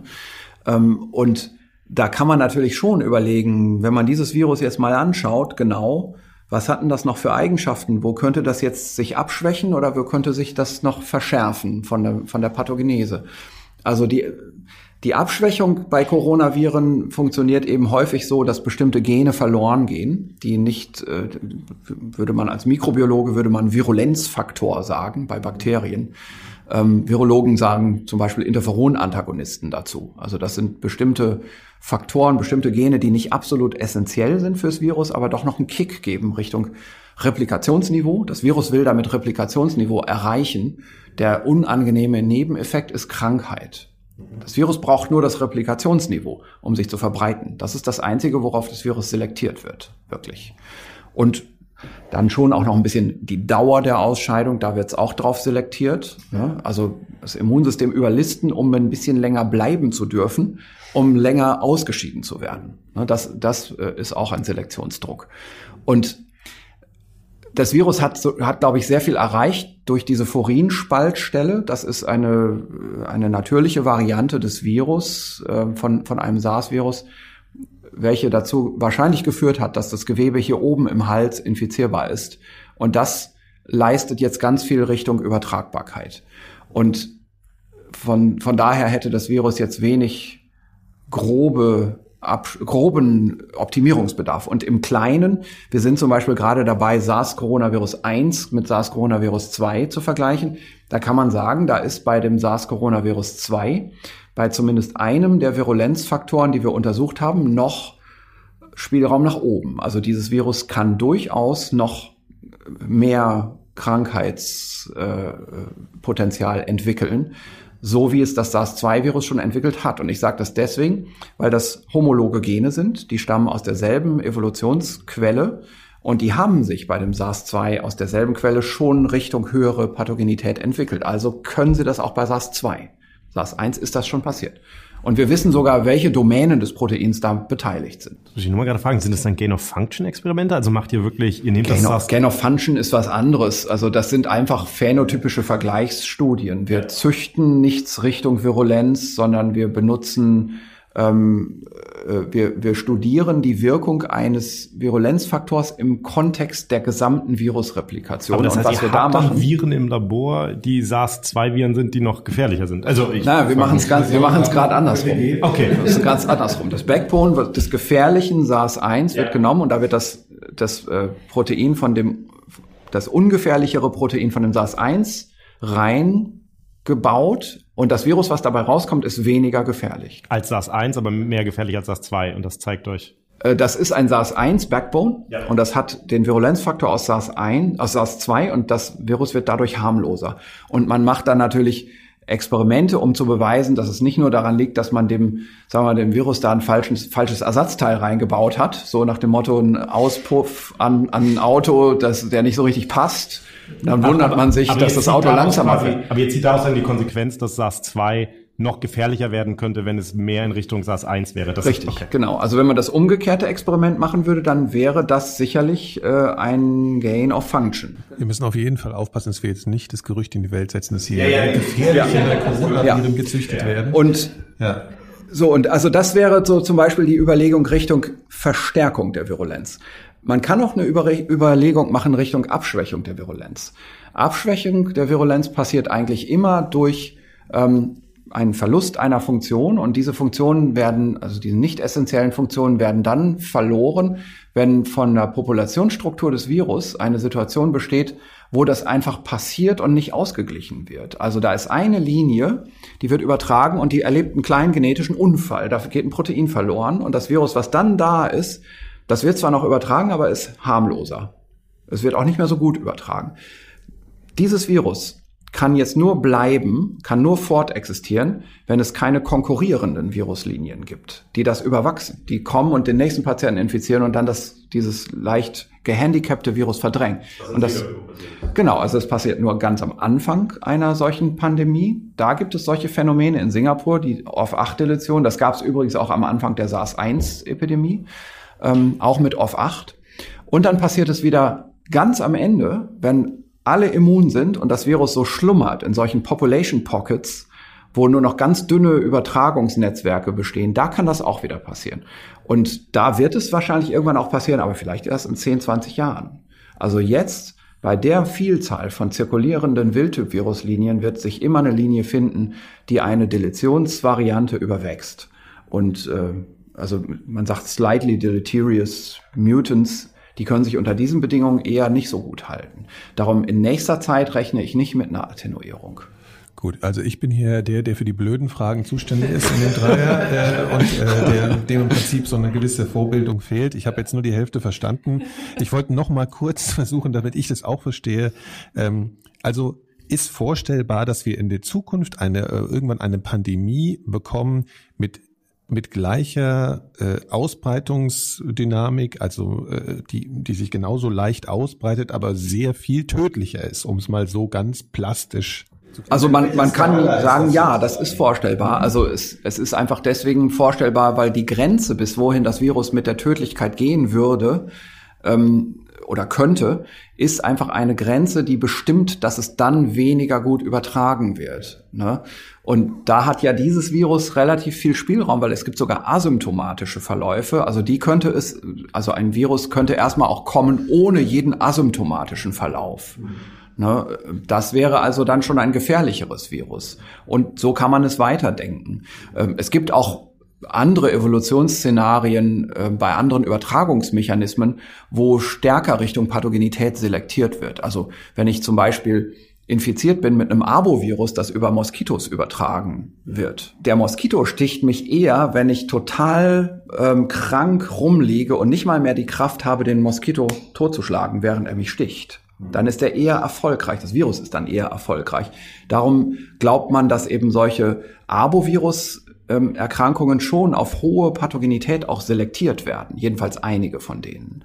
Und das ist bei diesen Atemwegserkrankungen eher nicht so, weil irgendwann bin ich so krank, dass ich zu Hause bleibe, dann übertrage ich auch nicht mehr. Da adjustiert sich das. Aber im Vergleich zu diesem jetzigen Virus ist das so, da kann noch mehr Krankheit entstehen, ohne dass die Übertragung gleich davon betroffen wird.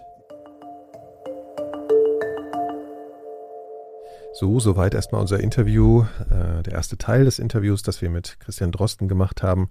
Wir kommen später nochmal zu ihm zurück. Wir sind aber dann auch nochmal ins Labor gegangen. Da kommen wir auch gleich hin. Aber zuerst habe ich noch eine Frage, Kai. Und zwar spricht, sprichst du, glaube ich, den Begriff Gain of Function ein, an einer Stelle, wo ich so ein bisschen verwirrt war dann. Habe ich das richtig verstanden, dass das eigentlich einen Prozess beschreibt, wo im Labor unterschiedliche Viren ähm, miteinander kombiniert werden, um bestimmte Dinge rauszufinden. Also ist jetzt ein bisschen. Ne? Ja, ähm, ja, ich glaube, da ist der, da ist der Wissenschaftsjournalist ein bisschen mit mir durchgegangen an der Stelle. Also, weil ich es einfach interessant fand, ähm, zu hören, was, was, was er da genau macht mit den Viren. Ja. Ähm, Gain of Function bedeutet ja übersetzt letztlich nichts anderes als, ähm, dass, dass ein Virus eine, eine Funktion dazu gewinnt. Es gab eine große Diskussion vor ein paar Jahren, da haben Forscher in den Niederlanden ähm, das mit einem Vogelgrippevirus gemacht. Also das Vogelgrippevirus ist immer so ein Beispiel. H5N1, das ist ein Virus, was manchmal Menschen infiziert und dann sehr tödlich ist, was sich aber sehr schlecht überträgt, von ja. Mensch zu Mensch, beziehungsweise von Säugetier zu Säugetier. Und die Angst ist immer, dass es das irgendwann aber möglicherweise lernt. Und dann haben Forscher in den Niederlanden letztlich, sage ich mal, dem Virus im Labor das beigebracht. Also sie haben das Virus, das Virus so verändert, dass es sich von Säugetier zu Säugetier besser überträgt. Klingt ja erstmal ein bisschen gruselig, ehrlich gesagt. Ja, es, es, bedeutet natürlich in der Endkonsequenz, dass die in ihrem Labor ein Virus haben, was sozusagen deutlich gefährlicher ist als das mhm. in der Natur. Und da gab es dann sehr, sehr viel Diskussionen drüber, hätten die das machen dürfen, welche Art von Regularien braucht man dafür. Auch innerhalb der, der, der Virologie oder innerhalb der Forschung gab es ja durchaus unterschiedliche Einstellungen zu. Aber das, das war so ein bisschen, das ist seitdem immer so ein Thema. Und was er jetzt aber beschreibt, das ist ja ganz interessant, weil wir haben natürlich ähm, auf der einen Seite SARS-1, das Virus von 2003, wo wir wissen, ähm, okay, das war tödlicher. Und dann haben wir jetzt SARS-2, was ein bisschen weniger tödlich ist. Mhm. Und was er beschreibt, was die im Labor zum Beispiel gemacht haben, dann also hier in Berlin, ist ein Gen aus SARS-2 zu nehmen. Und das ist dann, also die beiden sind ja genau parallel. Das ist wie zwei Autos, die die gleiche.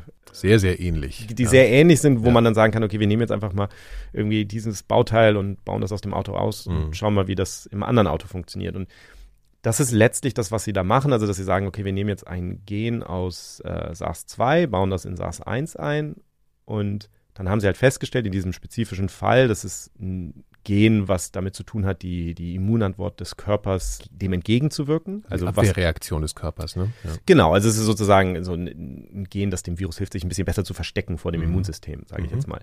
Und wenn Sie das, die Version aus SARS-2 nehmen, aus dem Virus, was jetzt zirkuliert, und das in SARS-1 im Labor einbauen, dann wird SARS-1 quasi schlechter darin, weniger gefährlich, sage ja. ich mal. Und daraus lässt sich dann natürlich sozusagen die, die Rückfolgerung schließen, äh, okay, wenn sich bestimmte Mutationen könnten jetzt zum Beispiel noch kommen, die würden dann dazu führen, dass SARS-2 eben doch nochmal mehr Krankheit auslöst oder Das oder hat so ein bisschen wird. so prognostischen Wert, könnte man sagen. Ne, es ist eben nicht gerade nicht prognostisch, sondern es ist sozusagen, es, ist, es zeigt dir nur mögliche Wege auf. Ne? Ja. Genau, mhm, also okay. Äh, am Ende entscheiden natürlich völlig andere Dinge darüber, ob das passiert oder nicht. Ja. Ähm, aber der Gedanke ist einfach nur, okay, da gibt es theoretisch, gäbe es für das Virus die Möglichkeit, wenn es sich entsprechend verändert, sodass dieses Gen so aussieht wie das gleiche Gen in SARS-1, dann wäre, wäre es wahrscheinlich ein Virus, was, äh, was gefährlicher wäre. Das ist sozusagen die, ähm, die Konsequenz aus dem, was er da sagt. Und das ist genau die Art von Forschung natürlich. Wir haben das ja in der Folge über, ähm, über Singapur besprochen, dass Christian Drosten mh, einer der ersten Forscher war, die wirklich angefangen haben, dieses SARS-Virus dann, nachdem es aufgetaucht ist, ähm, genau zu untersuchen und wirklich das im Labor letztlich quasi auseinanderzunehmen, die einzelnen Gene zu versuchen zu verstehen und daraus mhm. dann ein Bild zu entwickeln, wieder, wenn man zusammensetzt, wie, wie funktioniert dieses Virus. Und das ist natürlich genau das, wenn du jetzt SARS-2 hast, was, was er dann macht. Da, dafür gibt es im, im Keller ähm, dieses Gebäudes des Instituts für Virologie, in dem wir waren, da gibt es ein BSL-3-Labor. Entschuldigung, BSL. Also, Entschuldigung, äh, Biosafety Level. Also, also es gibt quasi vier Sicherheitsstufen und mhm. BSL 4 ist, ist die höchste Sicherheitsstufe. Das ist so diese klassische, wenn man so sieht, wenn die Ebola oder so untersuchen ja. im Labor, das ist da. Aber auch BSL 3 bedeutet, du hast diesen Ganzkörperanzug, du hast ähm, Unterdruck im Labor. Ne? Unterdruck im ja. Labor, genau. Also wenn du die Tür öffnest, dann geht alles quasi immer ins Labor rein. Die Luft wird angesogen, damit da nichts raus kann und so weiter. Also diese mhm. Dinge. Und so ein Labor ist da an der Charité quasi, das haben die da unten drin. Das haben wir uns dann ja auch, also kann können da natürlich nicht rein, aber wir haben es uns angeschaut. Ja. Genau, also wir haben eine kleine, naja, eigentlich gar nicht so eine kleine Führung bekommen, ehrlich gesagt. Wir haben das erst vermutet, vielleicht können wir mal kurz gucken. Die wurde dann doch ein bisschen länger und äh, das war ein, kann man sagen, ein Kollege von Christian Drosten, der uns da durchgeführt hat. Wer war das denn?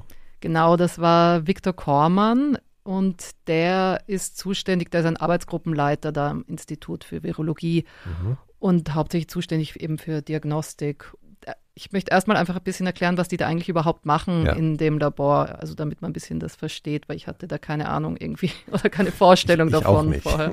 ja. Und also neben was der, was der Kai schon erklärt hat, also neben der Forschung am Virus, machen die auch Forschung zur Diagnostik. Und wir hatten ja schon in unserer Folge über SARS in Singapur, haben wir ja schon drüber gesprochen, und zwar das Drosten hat ja diesen ersten SARS-PCR-Test erfunden oder entwickelt.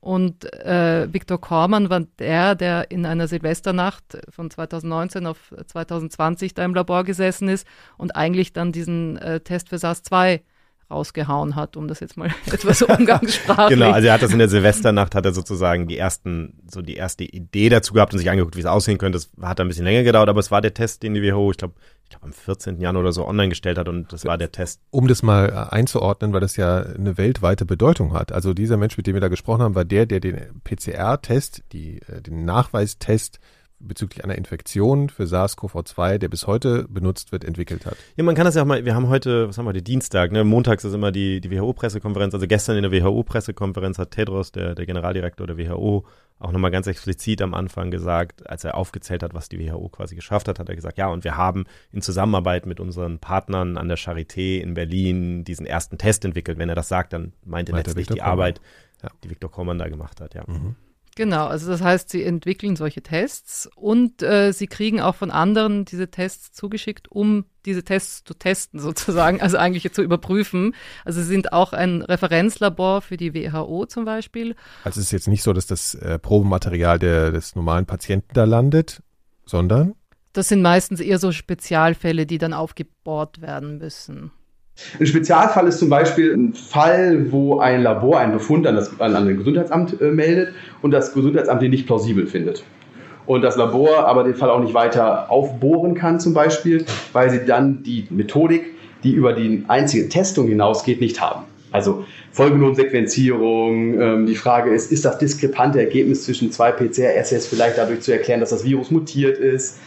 Ist die un stimmige Zero, fehlende Zero-Konversion vielleicht dadurch zu erklären, dass doch irgendwas mit dem Patienten besonders ist.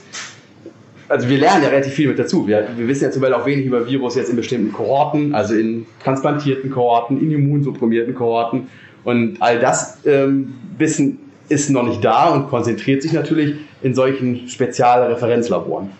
Also die bekommen da einfach Proben, wo es Unklarheiten gibt und dröseln die nochmal auf und schauen, was dahinter steckt. Ja. Und was sie auch machen, sie unterstützen auch Labore im Ausland, also viel in Osteuropa zum Beispiel, und checken, ob die die PCR richtig machen und ob es da irgendwie Fehler gibt und, und tun die sozusagen einnormen irgendwie, wenn es da Probleme gibt. Ja, dann sind wir, glaube ich, noch ein bisschen weitergelaufen. Ne? Genau, dann sind wir nämlich, dann hat er uns nämlich in den Keller geführt tatsächlich und im Keller sind dann eben diese Labore der Sicherheitsstufe 2 und 1 der Sicherheitsstufe 3 auch. Mhm. Und da äh, durften wir aber tatsächlich in diese Labore, durften wir durch, durch ein Guckloch, Guckloch. Ja. Guckloch. Ja. Reinschauen. Da durften wir eben nur durch ein Guckloch reinschauen. Achso, also ähm, wir gehen in keine Labore rein, wir gehen nur auf dem Flur lang und gucken einmal in die unterschiedlichen Labore rein. Ähm, Warum gehen wir nicht rein? die Labore sind alle Sicherheitsstufe 2 Labore und dafür bräuchte man eine besondere Einweisung. Und ähm, die Gäste haben grundsätzlich erstmal keinen, natürlicherweise, Ja. Zutritt zu den Laboren. Ja, und wir waren eben nur Gäste Ja. und durften da nicht rein. Ähm, genau, und er hat uns aber von, also durch dieses Guckloch hat er uns erklärt, was da drin passiert. Und diese PCR, das fängt eigentlich alles dann da unten an. Also diese Proben, die dann von den Menschen genommen werden, werden erstmal darunter geschickt ins Extraktionslabor. Also Extraktionslabor ist äh, letztendlich ein, bisschen Laborslang. Das ist das Labor, äh, wo wir Proben, klinische Proben, eine Stuhlprobe, eine respiratorische Probe, eine Blutprobe äh, so weit prozessieren, dass wir die Nukleinsäuren ähm, eines möglichen Pathogens aufreinigen. Also, also die DNA, wenn es jetzt ein DNA-Virus wäre in einem biologischen Labor, oder eben die RNA, wenn es ein RNA-Virus Die wäre. werden extrahiert aus dem Proben. Die werden genau extrahiert oder aufgereinigt. Ähm, Ja. Genau, das ist das, was wir hier machen. Genau, das ist also der erste Schritt. Und dann kommen da noch andere Zutaten dazu, werden dazu gemischt, um dann die PCR machen zu können. Und das passiert aber eben dann zwei Stockwerke höher.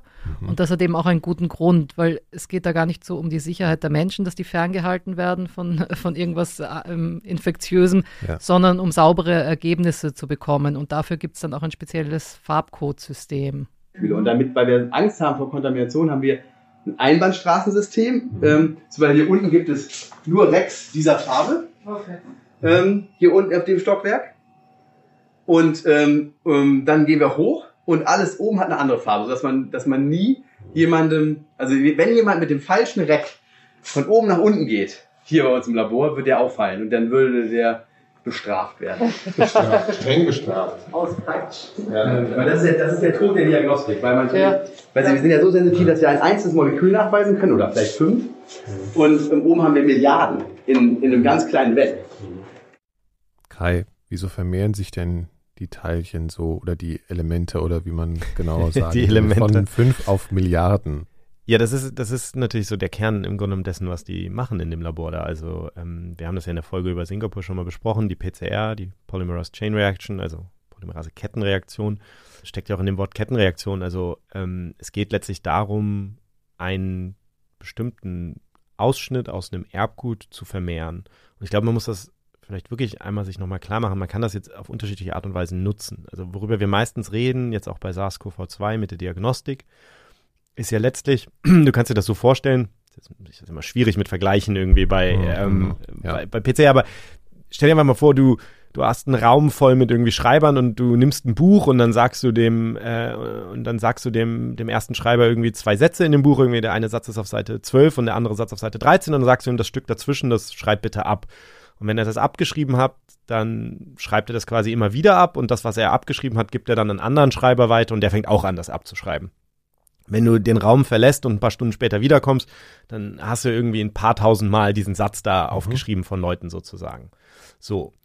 Wenn du dieser Person jetzt ein Buch gibst, wo diese beiden Sätze nicht drin sind, die du ihm gegeben hast, dann hat er nichts, wo er ansetzen kann, dann kann er nichts vermehren. Und das ist das, was wir bei der Diagnostik machen, ist sozusagen, dass wir quasi diese, diese beiden Sätze, die Primer, die geben wir da rein. Das ist das, was in dem Mix ist, was Laura beschrieben hat, was da noch dazukommt. Du gibst quasi das dazu und dann schaust du einfach, ähm, ob hinterher ein, ein Produkt da ist. Also wenn, wenn das etwas, nicht, das sich vermehrt hat. Genau, und weil mhm. sozusagen diese Sätze, die du ausgesucht hast, halt spezifisch sind für dieses Virus, ist, wenn dann am Ende nichts da ist, dann heißt das, da war von vornherein nie etwas da. Ja. Aber, aber du musst das Problem, deswegen sagt er, du kannst das aber tatsächlich machen, selbst wenn da am Anfang nur ein paar winzige Kopien von dem Virus-Erbgut drin sind, also nur fünf Kopien, dann reicht das eben, dass du, wenn du dann nach ein paar Stunden das irgendwie immer wieder gemacht hast, dass du dann Milliarden Kopien davon hast und dann kannst du das nachweisen. Dann kannst du zeigen, da hat sich was okay. vermehrt. So, das ist das eine. Das andere, was man sich, glaube ich, klar machen muss, ist, dass die in dem Labor natürlich, weil sie eben nicht hauptsächlich Diagnostik machen, jetzt auf, auf diesem Level, sondern in einem Labor wie bei Drosten, wo sich die Menschen letztlich für, für Virusevolution interessieren, für Unterschiede und so, wann immer du mit dem Erbgut dieser Erreger arbeitest, arbeitest du eigentlich mit der PCR, weil du sie erstmal sozusagen so weit vermehren musst, dass Muss du. erstmal ein paar da sein. Genau, sozusagen. und dann kannst du die mhm. sequenzieren, dann mhm. kannst du so all diese mhm. Sachen machen, die sozusagen Kern dessen sind, wenn du dann sagst, als wenn irgendwie ein Paper aus dem Drostenlabor rauskommt, wo dann gesagt wird, okay, ähm, wir haben so und so viele verschiedene Fledermausviren, die so und so ähnlich sind diesem Virus oder so, ja. dann haben die all diese Proben irgendwann vorher ähm, amplifiziert quasi. Wir haben ja relativ viel ähm, Erfahrung in der Detektion von neuen Viren oder von äh, vormals unbekannten Viren oder von Viren, die verwandt sind zu Humanpathogenen in Tieren. Und das haben wir halt vorher äh, viel gemacht. Also ähm, wir haben einfach zum Beispiel in großen Kohorten Fledermäusen, Kamelen nach den Viren gesucht, die so ähnlich sind wie Viren, die uns Menschen krank machen. Oder ähm, ich selber habe relativ viel Zeit schon in Hepatitis E investiert. Das ist ja auch ein zoonotischer Erreger, der von Schweinen hauptsächlich bei uns auf den Menschen übertragen wird. Zumindest das der, der häufigste Ursache in, in, Deutschland. Meistens aber nicht Schweine direkt, sondern äh, Schweineprodukte, rohes Schweinefleisch. Und auch da ist es halt so, wir, wir, gucken einfach Patienten, wie viel Virus ist in denen drin, wie sieht das Virus aus, äh, gibt es Mutationen, unterscheidet sich das zwischen zwei Patienten. Und das Arbeitspferd ist da im Prinzip die PCR. Nicht immer so eine PCR, die was über Quantität aussagt, also über die Menge, sondern auch eine PCR, die äh, letztendlich nur irgendwie ein Zielgen amplifiziert, was man dann sequenziert, also genauer anschaut. Aber letztendlich ist ähm, bei uns ähm, ein, ein, ein ganz großer Schwerpunkt einfach im Prinzip Virusgenomik eigentlich. Also das, wir interessieren uns ja fürs Virusgenom und dafür muss man es amplifizieren, das ist die PCR. Das ist also die Forschung, mit der die sich normalerweise beschäftigen. Aber weil es natürlich jetzt gerade eine sehr außergewöhnliche Situation ist, machen die eben auch Sachen, die sie sonst nicht machen würden. Genau, man, vielleicht, also wir waren dann oben in dem Stockwerk, also die, die gehen dann quasi mit diesen Proben hoch, mit diesem Farbcode und so weiter, damit das nicht in die falsche Richtung geht. Ja. Und da stehen dann diese ganzen Maschinen, also sind riesige Maschinen, ähm, in denen, in denen die PCR dann ja. stattfindet.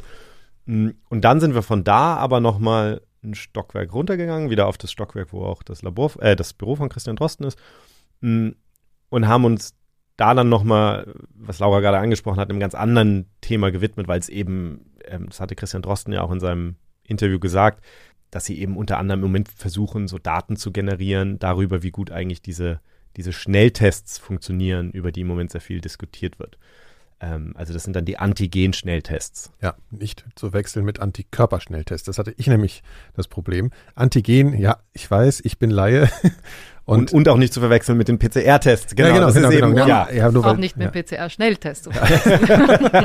ja, da wird's dann schon, genau. genau also, also man muss nur mal kurz sagen, was das eigentlich macht, ne, diese antigen Genau, also vielleicht vom Prinzip her ist es einfach so, wir haben ja jetzt gerade sehr viel über die PCR geredet, wo letztlich ein Schnipsel aus dem Erbgut des Virus genau. amplifiziert und nachgewiesen wird. Das mhm. ist jetzt sozusagen so. Mm, und dann gibt es den, den, den Antigentest, wo du anstatt das Erbgut nachzuweisen, weißt du im Grunde genommen ein Eiweiß in der Regel oder eine Struktur ähm, vom Virus selber nach. Also ein mhm. Stück des Virus. Nicht mhm. das Erbgut, sondern quasi die Virushülle oft oder okay. etwas ähnliches. Ja. Ähm, und das hat halt bestimmte Vor- und Nachteile. Also zum einen, wenn du da so einen Schnelltest draus machst, das geht dann schneller und es ist äh, günstiger. Andererseits ist es dann so, dass, ähm, dass du weniger sensitiv bist. Also du kannst eben nicht diese so fünf Moleküle dann ja. nachweisen, sondern du brauchst ein paar mehr. Das ist dann wieder, das hat auch Viktor Kormann dann nochmal erklärt, das ist halt dann immer die Frage, ob das jetzt ein Vorteil oder ein Nachteil ist, dass du weniger sensitiv bist letztlich. Naja, also der Punkt ist, in der PCR möchte man maximal sensitiv sein. Das heißt, man möchte immer, wenn Virus-RNA da ist, auch den Fall haben, dass die PCR mit positiv zurückkommt. So, damit würde man möglichst wenig Patienten unter einer aktiven Infektion übersehen. So. Das wird die, ein, ein Protein-Antigen-Schnelltest nie erreichen, weil der keine Amplifikation hat. Und jetzt mal für, für mich die Grenze, weil man einen Antigentest sinnvoll einsetzt, ist, wenn er eben eine andere Frage beantwortet. Und das ist jetzt die Frage halt, ist genug Virus da, als dass der Patient noch mhm. als kontagiös zu gelten hat? Ja, also kontagiös bedeutet, bedeutet ansteckend. Das ist so ein bisschen, das ist fast schon so ein bisschen ironisch natürlich. Ähm, die PCR ist eben, weil man diesen Vermehrungsschritt hat, kann die viel geringere Mengen des Virus nachweisen. Ja. Aber das ist eben gar nicht immer hilfreich. Also wenn es mir wirklich darum geht, also wir wissen, dass Menschen niedrige Virusinfektionen immer noch haben können, also immer noch ein bisschen Virus haben können, ohne dass sie wirklich noch infektiös sind. Ja.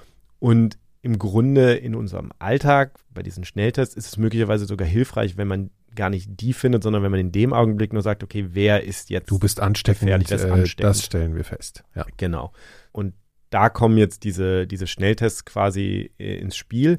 Aber die muss man natürlich jetzt irgendwie ähm, validieren. Also da muss man jetzt irgendwie gucken, okay, aber finden die wirklich die Leute, die infektiös ja. sind und wie gut finden die die? Ja. Ähm, und, und das ist quasi die, die Art von Daten, die jetzt ein Labor wie das von Christian Drosten dann generieren kann.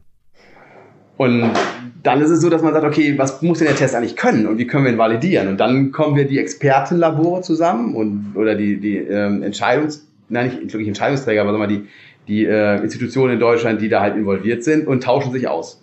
Und dann muss man sagen, okay, wer kann denn jetzt mal ein bisschen ähm, solide Fakten schaffen?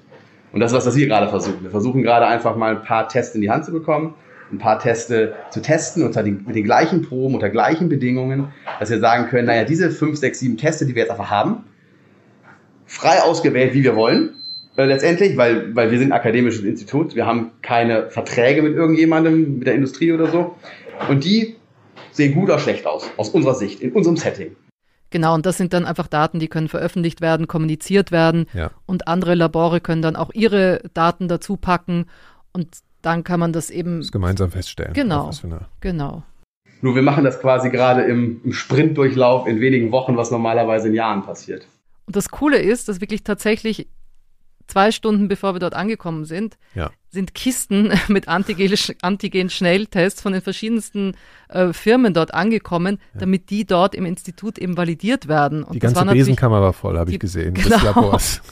Und das war natürlich ja. super für uns, ja. weil wir dann natürlich äh, uns also erhofft haben, dass die uns auch testen und dass wir das gleich ausprobieren können mit denen. Jetzt kommt das Packung, steht Antikest drauf, Rapid Antigen-Test. Ja, also das ist, also, ja. Also noch nicht, die gibt es noch nicht. Ne? Also äh, ich glaube, wir sind das äh, einer der ersten Labore, der den tatsächlich so in der Hand hat in Deutschland. Ähm, und das ist jetzt zum Beispiel ein, den wir gerade ausprobieren. Ja. Ähm, Können wir den mal testen oder was muss man da drauf machen? Ja, also für mich war das ja eine besonders, wie man schon gemerkt hat, eine sehr aufregende Situation, wie für dich auch. Laura, wie er auf einmal diese Tests und äh, gesagt hat, das hatte noch niemand zuvor. Und dann kam ich mir irgendwie als Zeuge eines Erste wichtigen Ereignisses äh, vor, genau. Und war ich natürlich gleich tierisch scharf drauf. Ähm, ich war zwar kurz zuvor schon mal PCR getestet worden, aber ich wollte natürlich trotzdem gern den, den Test machen. Natürlich wurde ich negativ PCR getestet vorher, sonst wären wir ja nicht dahin gefahren. Doch, absichtlich. Ja, ja. ähm, ja das war eben cool, weil er hat tatsächlich diese Packung da vor uns aufgerissen und hat halt diese äh, eben verschiedene Tests ausgepackt. Wir dürfen natürlich nicht sagen, von welchen Firmen welche Tests ja. waren strenge Geheimhaltung. Ja. Und äh, der Niklas und ich haben uns dann freiwillig gemeldet, zuerst den ersten Test auszuprobieren. Ja, und ich war ja sehr aufgeregt, äh, weil ich gar nicht wusste, wie das stattfinden würde. Und es war dann doch, wie man es so ein bisschen kennt, mit einem langen Stiel. Ja, aber es ist unangenehm. Beides machen. Demselben Swap? Das ist mutig. Top, Nikolaus. Super Idee. Ich würde auch wahnsinnig okay, gerne. Nur kurz, weil ich das bin ein bisschen traumatisiert. In Tunesien hat er mir mein Hirn ausgekratzt. Ja, so ist das, genau. Aber mit Nasenbluten. Ja, das ist ja, also wir können, wir können folgendes machen. Wir machen jetzt hier, äh, wir machen das mal. Ja. Also es ist, äh, weil- Aber Brechreiz kriegt man da nicht. nee, mal in die Nase. Das ist Ja, das ist ja gut. Ja, ja, aber das ist eins, wovor ich Angst habe. Ähm, also es ist tatsächlich so, das ist unangenehm, weil man muss halt, Nasopharyngeal ist halt nicht, das heißt, man muss, man muss hinten rein. Und meistens merkt man das, wenn derjenige anfängt zu, mit den Augen zu tränen. Achso, Das war aber. Was, okay? nee, aber das war sehr schonungsvoll. Also mir hat man jetzt, äh, mir ist man gerade in die Nase gegangen. Und jetzt also du das da in so eine Röhrchen. Genau, das ist jetzt, das ist, der Test sieht das halt so vor. Was machen wir eigentlich, wenn es jetzt äh, positiv ist? Kriegen wir dann Angst oder ist das einfach nur okay? Ja, eine, eine kleine Comedy-Einlage von Ja. uns. Aber es war so, der, der Niklas wollte, äh, hat, also das wurde etwas falsch Nikolas, verstanden, weil er hat gedacht, wir Nikolas. kriegen jeder den gleichen Stab in die Nase gesteckt. Ähm, also den gleichen Swap Ja, das war nicht so schlau. Ja, ich denke dann meistens nicht. Ich bin da gerade so aufgeregt und habe nicht richtig mitgedacht. Aber man muss sagen, Viktor hat das sehr schonungsvoll gemacht. Also ich empfand das als sehr harmlos. Die, der, der Abstrich war Absolut. Absolut, sehr genau. sensibel. Also ja. unsere Stäbchen hat er dann in einen Puffer gesteckt, das ist so eine Flüssigkeit. Und da ähm, lösen sich dann diese Mischung an Zellen und Schleim auf. Und von diesem Puffer wurde dann ein Tropfen auf einen Teststreifen äh, getropft. Also es schaut wirklich tatsächlich wie so ein Schwangerschaftstest aus. Und da zieht sich dann, also diese Flüssigkeit zieht sich dann an diesem Streifen hoch.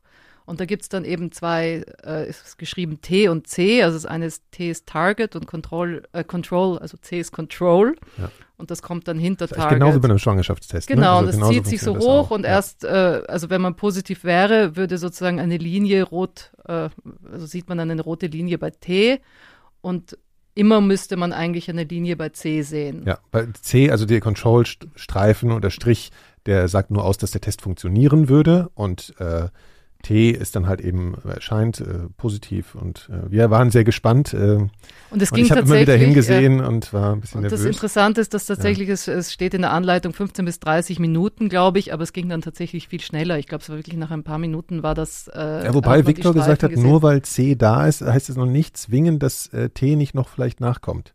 Das hat er gesagt. Genau, also Ja. glaube, man muss dann tatsächlich warten. Also das Ja. ist dann ja entsprechend, also das ist die Art Sache, die man natürlich in der Validierung dann, glaube ich, auch überprüft. Aber Ja. ähm, genau, es kann ein bisschen später kommen, So aber letztlich, so, ne? Wie kann man das auch Genau. verstehen? Ja. aber ähm, ich, ich habe mich ja, ich habe mich ja elegant zurückgehalten, als es um den Nasenabstrich ging und äh, habe ein bisschen Glück gehabt, weil dann danach, also wir haben dann ja noch einen Test ausprobiert ähm, von einer anderen Firma und da war das dann so, dass man gar keinen Nasenabstrich brauchte, was natürlich den, die sozusagen den Nutzen des Tests wird natürlich auch ein bisschen dadurch eingeschränkt, was für ein Probenmaterial man braucht, ist ja auch klar. Und äh, Vor allem, um so ein- wer kann das durchführen? das meine ne? ich, genau. Ja, Diesen ja. Nasenabstrich muss ja irgendjemand machen. Genau, ja. Ähm, also muss ich jetzt nicht an der, an der Kinokasse irgendwie so, so den Nasenabstrich machen lassen vom, vom Kinoangestellten. Ähm, aber, aber der Test, den ich dann noch gemacht habe, das war einer, wo man wirklich einfach nur mit so einer ähm, äh, mit, mit so einer Art Stäbchen im, ja, ja. im Mhm. Mund ein bisschen an der, an der Mundschleimhaut rumfährt, um das natürlich, wenn sowas dann funktioniert, und das ist dann halt immer die Frage, wie, wie gut funktioniert dieser Test im Vergleich zu dem anderen, aber das Prinzip war dann nachher das gleiche, es war nur anderes Probenmaterial, was benutzt wurde, es kommt dann auch in so ein Gefäß und wird dann auch drauf getropft letztlich oder Und man wartet Die Flüssigkeit. auf den Strich oder nicht. genau und man Ja. wartet auf das auf das T, auf den Strich beim T. Genau. Und ähm, Ja, und letztendlich ist eben interessant tatsächlich, äh, eigentlich können diese Tests theoretisch irgendwann mal überall eingesetzt werden, also wirklich an der Theaterkasse oder vom Berghain oder ich weiß nicht, oder ähm, Ja. in der ähm, Notaufnahme oder ich weiß nicht was. Ähm, aber einen interessanten Einwand, den Viktor Kormann hier gemacht hat, hat er gesagt, na gut, aber was ist, wenn es nicht genügend von diesen Tests gibt? Also wo setzt man ihn dann ein? Und im Grunde eigentlich dort, wo es den größten Vorteil für die Gesellschaft gibt. das ist ja eine politische, gesellschaftliche Entscheidung, ob man sagt, naja, uns ist ähm, äh, Clubleben und Kulturleben zum Beispiel wichtiger als zum Beispiel einen Kindergeburtstag stattfinden zu lassen. Also man könnte ja sagen, naja, ähm, äh, Eintritt zu einem Kindergeburtstag oder zu einem äh, Kasperle-Theater, ähm, da machen wir den Test und lassen nur die rein, die negativ sind. Und ähm, für das Clubleben machen wir es eben nicht, weil wir sagen, das äh, ordnen wir nach. Gut, das ist jetzt vielleicht ein schlechtes Beispiel, aber viel besseres Beispiel wäre ja zum Beispiel zu sagen, naja, wir haben nicht genug Teste, aber wir haben ein Problem. Zum Beispiel, wir müssen auch in der Notaufnahme innerhalb kurzer Zeit entscheiden, ist der Patient ein SARS-2-Patient und muss dann besonders streng isoliert werden. Oder ist er eher kein SARS-2-Patient und ähm, kann auch erstmal in ein, eine Übergangsstation gelegt werden, bis man dann zum Beispiel die PCR hat. Und diese Entscheidung ähm, ist, oder für diese Entscheidung ist es schon ein Unterschied, ob man das Ergebnis in einer halben Stunde hat oder ob man das Ergebnis in einem Tag hat. Und wenn zum Beispiel jetzt das, äh, der Kindergeburtstag oder das Clubleben äh, mit der Notaufnahme konkurriert, muss man einfach eine Entscheidung treffen. Sagen, okay, lasse ich zu, dass man diesen Test in der Apotheke kaufen kann? Lasse ich zu, dass so ein Test ja. vielleicht sogar im Drogeriemarkt zu kaufen ist? Oder sage ich, nein, der Test darf nur von qualifizierten Institutionen, Altesheim, Pflegeheime, äh, Krankenhäuser ähm, beschafft werden, ähm, damit die genügend Teste haben, um da eben eine Anwendung zu, zu haben.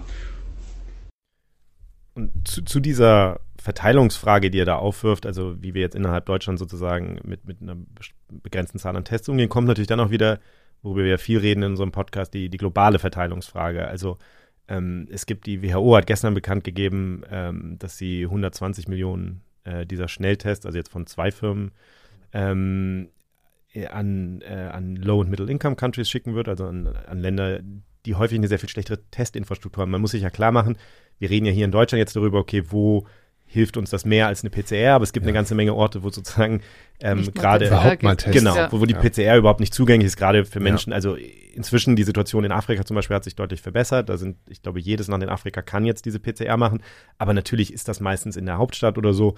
Das ist jetzt nicht in den ländlichen Gegenden. Das heißt, da sind diese Schnelltests natürlich wahnsinnig wichtig, um überhaupt erstmal Testkapazität zu haben. Das heißt, diese ganzen Fragen die kommen dann dazu und da sieht man dann schon, wir haben ja in der ersten Staffel ab und zu über, ähm, über so experimentelle Therapien gesprochen und da geht es dann natürlich immer um so eine Verteilungsfrage. Jetzt ist es die Diagnostik, ähm, wo wir über Verteilungsfragen reden. Und natürlich kommen wir dann auch ähm, wieder bei den Impfstoffen an und auch da wird es natürlich am Anfang, wenn die ersten Impfstoffe rauskommen, auch wieder um diese Verteilungsfrage gehen. Das hat mich auch sehr interessiert. Jetzt kommen wir auch wieder zurück zum Interview mit Christian Drosten. Da hat mich einfach interessiert, wird das wirklich so ein Gamechanger werden, wenn mal ein Impfstoff da ist? Wird das wirklich die Epidemie, also die Pandemie so unter Kontrolle bringen, dass es eigentlich kein Problem mehr sein wird? Das glaube ich schon. Ähm, aber also erstmal, ich muss da wirklich auch mal einen Disclaimer setzen. Ich bin gar kein Experte für Impfungen und ich bin kein Immunologe.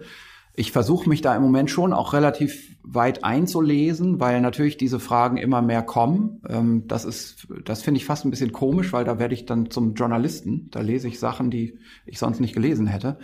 Ähm, aber dieses Impfthema ist natürlich das Thema, das jetzt kommt. Und das wird auch ein Thema sein, über das es ganz viel Kontroverse geben wird. Schon alleine, es reicht aus, dass es verschiedene Impfstoffe gibt, die unterschiedliche Eigenschaften haben. Darüber kann man sich schon streiten. Ähm, aber, aber man kann sich auch über wirklich wichtige Dinge dann noch, noch streiten. Und es wird natürlich Befunde geben, die man verstehen muss und über die man sich auch wieder streiten und behaupten kann. Und da gibt es eben so Dinge, die man erwarten kann, wie zum Beispiel, ein Impfstoff, der jetzt kommt, wird nicht so gut sein wie ein Masernimpfstoff. Das kann man bei so einem Virus nicht erwarten. Also ein Schuss und lebenslang immun, praktisch ohne Nebenwirkung. Ähm, sondern es wird eher so sein, dass man, ähm, also mal eine Vorstellung, man impft und dann ist die Lunge gegen die schwere Krankheit geschützt, aber nicht der Hals gegen das Virus. Sowas könnte passieren. Das heißt, man könnte es noch weitergeben oder?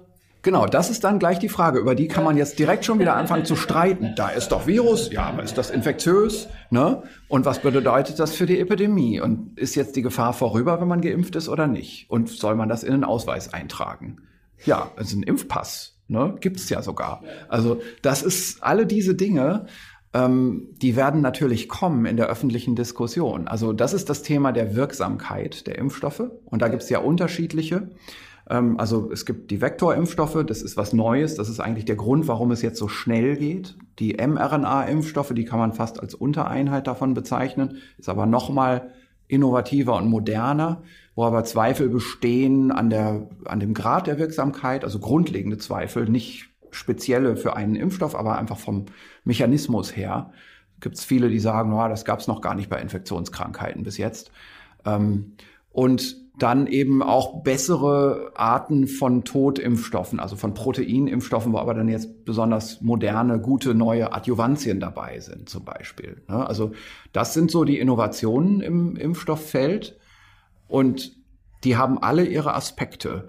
Jetzt, also die Wirksamkeit haben wir schon besprochen. Das andere ist natürlich, Jetzt laufen die ersten Phase 3 Studien und da wird man natürlich jetzt erstmal die selteneren Nebenwirkungen sehen. Und die Frage ist, welche davon kann man denn jetzt auch noch tolerieren? Also es, sagen wir mal, es gibt eine Nebenwirkung von eins mit einer Frequenz von eins zu 30.000 oder 50.000. Da würde man normalerweise keinen Impfstoff zulassen mit so etwas. Aber bei einer Indikationsimpfung, wo man weiß, das gibt man einer Gruppe von Patienten, die vielleicht eine Sterblichkeit hat von fünf Prozent bei Infektion, da stellt sich das ja wieder anders dar. Aber das ist alles überhaupt nicht öffentlich oder auch regulativ diskutiert im Moment. Also auf der regulativen Ebene ist man da natürlich schon weiter und hat schon Ideen, aber die kann man im Moment in der Öffentlichkeit auch noch nicht kommunizieren, weil das ja fast zwangsläufig missverstanden wird. Also um das nochmal verständnishalber also einzuordnen, für mich als totalen Laien, das heißt, wir, wir können eigentlich keinen Impfstoff erwarten, der jetzt, es gibt diesen One-Shot und dann ist das Problem gelöst. So, das ist jetzt einfach nicht wirklich. Nein, also äh, das geht schon alleine auch nicht wegen der verfügbaren Menge. Also man wird nicht irgendwie am 1. März plötzlich 83 Millionen Impfdosen haben und äh, die einfach mal kurz verimpfen können. Also es geht schon damit los, dass es gar nicht so einfach ist, so viel Impfstoff in Flaschen abzufüllen das heißt, es gibt wirklich Impfstoffhersteller, die im Moment denken, kann man nicht zehn Dosen in eine Flasche abfüllen, also für zehn Leute? Mhm. Dann braucht man weniger Glasfläschchen und auch nicht diese ganz kleinen, die man sonst so schwer kriegt. Ne?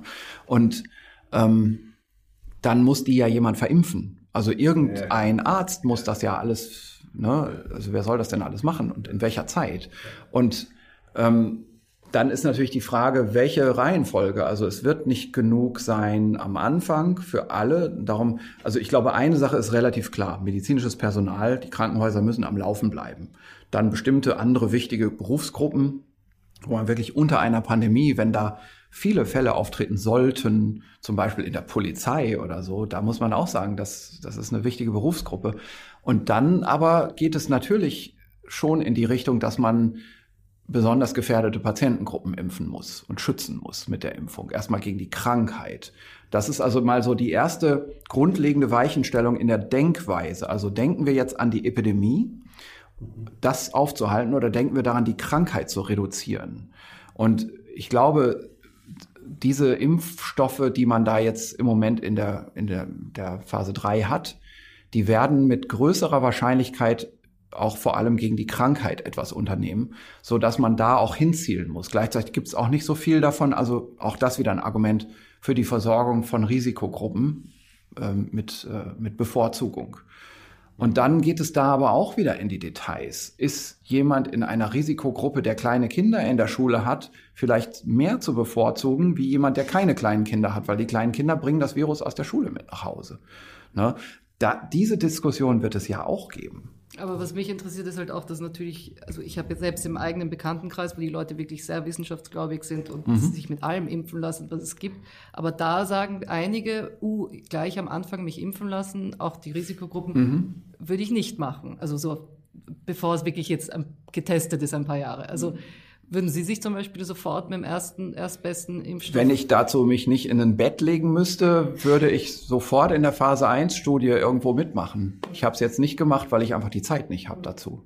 Aber ja, sicher. Also ich habe wirklich äh, für fast alle der jetzt im, in der, ähm, auf der Liste stehenden Impfstoffe für mich persönlich praktisch keine Bedenken. Also das würde ich sofort machen, ja.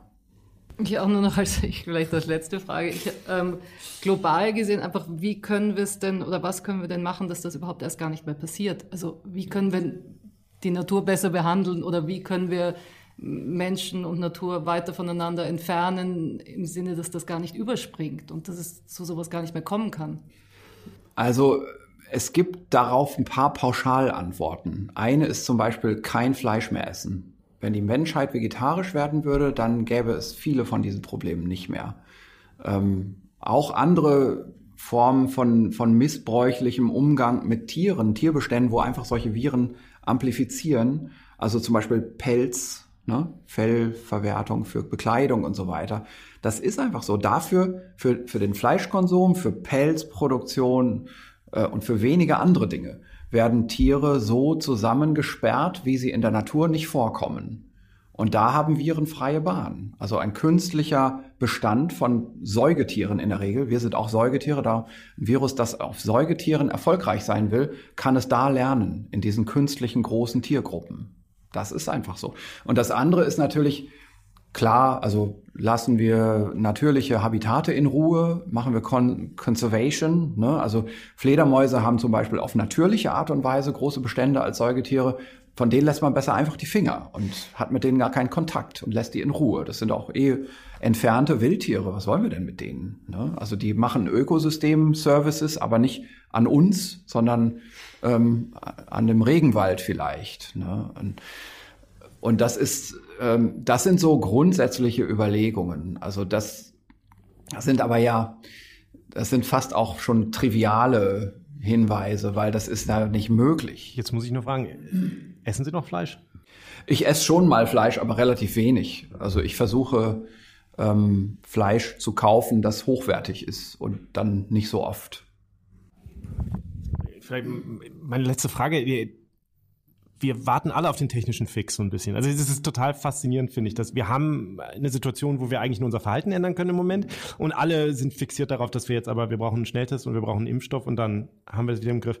Mich würde einfach mal interessieren, was Sie glauben. Ich habe am Anfang der Pandemie dieses Stück von äh, Arundhati Roy gelesen in der Financial Times, wo es darum ging, jede Pandemie ist ein Portal, durch das man geht und es ändert die Welt und so weiter. Ja, das ist wahrscheinlich so. Ähm, wenn ich mir im Moment angucke, was wir am Anfang gesagt haben, dass wir äh, die gleichen Diskussionen haben, die wir vor ein paar Monaten hatten, ähm, und dass diese technischen Fixes wieder die sind, auf die sich alle konzentrieren, frage ich mich so ein bisschen, ob wir wirklich am Ende hier rauskommen und irgendetwas gelernt haben. Und es würde mich einfach mal interessieren, wie Sie das so mittendrin empfinden. Also ich habe manchmal das Gefühl, dass wir mehr Erschreckendes gelernt haben darüber, wie die Welt wirklich ist, als dass wir jetzt irgendwie etwas ändern. Aber haben Sie da, ich schätze eher als Optimisten ein.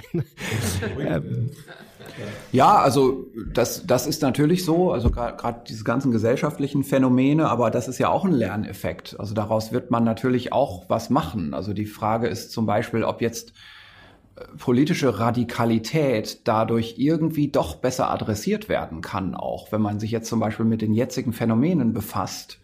Ähm, ich mache mir übrigens auch, äh, sagen wir mal, um mal was Politisches zu sagen, also wenn es in Deutschland jetzt das totale Präventionsparadox gibt und wir dann mit einer komplett verhinderten Pandemie in den Bundestagswahlkampf gehen, ähm, mache ich mir Sorgen. Denn dann wird natürlich die Politik den Reflex haben, zu sagen, diese Pandemie haben wir gemeistert, die war harmlos, die war für uns eine Kleinigkeit ähm, und alle diese Dinge, alle diese Reflexe. Und da wird auch im Nachhinein vieles uminterpretiert werden. Ähm, das könnte auch problematisch werden. Ja, also auf, ich glaube, auf dieser Ebene wird, wird man, wie man es dreht oder wendet, ähm, Lerneffekte haben. Und natürlich jetzt mal biotechnologisch, ja klar, also die Vakzinetechnik wird nochmal einen Sprung nach vorne machen. Auch die Bereitschaft, sich auf neue Techniken einzulassen. Regulation ist ja immer einfach äh, eine Hürde für, ähm, für sprunghafte Technikentwicklung. Das, das muss man einfach anerkennen. Also ich will damit jetzt nicht gegen Regulation sprechen. Die ist notwendig. Aber dennoch ist es jetzt eben so, dass gewisse Hürden leichter übersprungen werden können und dadurch auch leichter Erfahrungen gemacht werden in der Breite. Also wann werden mal so schnell gegen eine Infektionserkrankung so viele neue, zum Beispiel RNA- und Vektorvakzinen studiert? Also das ist schon sicherlich auch ein großer Lerneffekt. Und dann wird ein Lerneffekt auch wieder aus diesem dieser, diesem Spannungsfeld Gesellschaft und Wissenschaft kommen für die ganze Klimaforschung und, und Klimapolitik. Da bin ich mir sicher, dass es diese Debatte wirklich vorwärts bringen wird. Ähm, vielleicht auch für den Bereich von, von äh, Conservation und Biodiversitätsforschung. Das wird sicherlich auch einen Gewinn haben.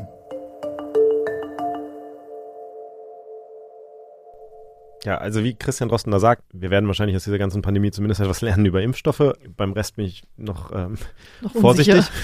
ähm, aber das ist natürlich irgendwie ein schönes Stichwort für uns, weil wir natürlich in dieser Staffel auch über Impfstoffe reden wollen und hoffen, etwas ähm, zu lernen und äh, auch zu lehren Und zu über vermitteln, Impfstoffe ja. und zu vermitteln. Mhm. Ähm, aber mich würde natürlich auch nochmal interessieren, ich habe ihn jetzt natürlich schon häufiger getroffen, ähm, viele Jahre immer mal wieder mit ihm gesprochen, wenn es irgendwie Themen gab. Wie habt ihr es jetzt empfunden? Das war das erste Mal. Laura meldet sich, Ja. ganz aufgeregt, Hand- was sagen Hand- sofort. Ja. Nein, was ich total lustig fand, der, der ist riesengroß. Ich dachte, der war ganz klein. Das, mich, das war wirklich das Einzige. Er war genauso, wie ich ihn mir vorgestellt habe, vom, vom Typ her, vom Alm. Aber er war einfach groß. Jetzt rutschen wir ja schon ins Boulevardeske Mhm. ab, aber das Da ist auch mal schön, wenn du den Teil auch mal übernimmst, Mhm. Laura, nicht immer nur ich.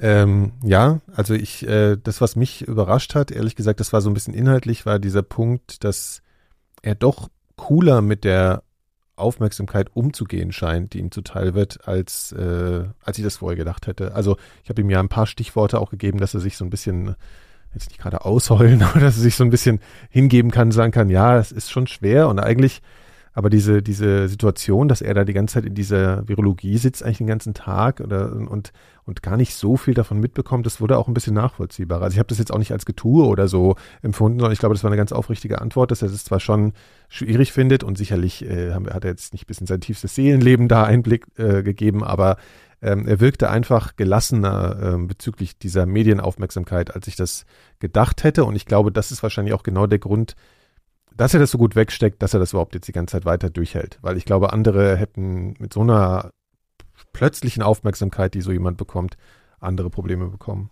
Ich glaube auch, dass er halt einfach sehr auf sein, sein Fach konzentriert Genau, ist tatsächlich und viel rundherum, äh, also ich weiß nicht, nicht, interessiert ihn nicht, aber das merkt man ja auch, finde ich, äh, wenn man versucht, so größere, philosophischere Fragen zu stellen, also über das große Ganze, kommen trotzdem immer sehr schnell, geht er ins Detail und ins Fachliche rein, statt so ein bisschen zu philosophieren, was ich ja toll finde eigentlich. Er ist sehr Also konzentriert einfach, ne? Das ist das, was man merkt. Ja, das war, äh, würde ich sagen, die erste Folge unserer neuen Staffel. Wir sind hoch motiviert. Äh, jetzt alle zwei Wochen kommen wir jetzt wieder. Bisschen Pause gehabt. Ähm, genau, wir danken natürlich nochmal explizit äh, unseren Kooperationspartnern vom, von den Riff-Reportern, die das Ganze hier zum großen Teil auch möglich machen, was wir hier tun. Und wir danken natürlich auch der Klaus Tschira Stiftung, die uns hier ähm, für diese zweite Staffel mit einer Anschubfinanzierung unterstützt. Wir wollen noch kurz erwähnen, dass unser Interview mit Christian Drosten und Viktor Kormann aus redaktionellen und produktionstechnischen Gründen leicht gekürzt wurde. Und bevor wir hier zum Ende kommen, möchten wir nochmal loswerden, dass wenn euch diese Folge und unser Podcast soweit gefällt, ihr uns unterstützen könnt. Und das ist eigentlich ganz einfach.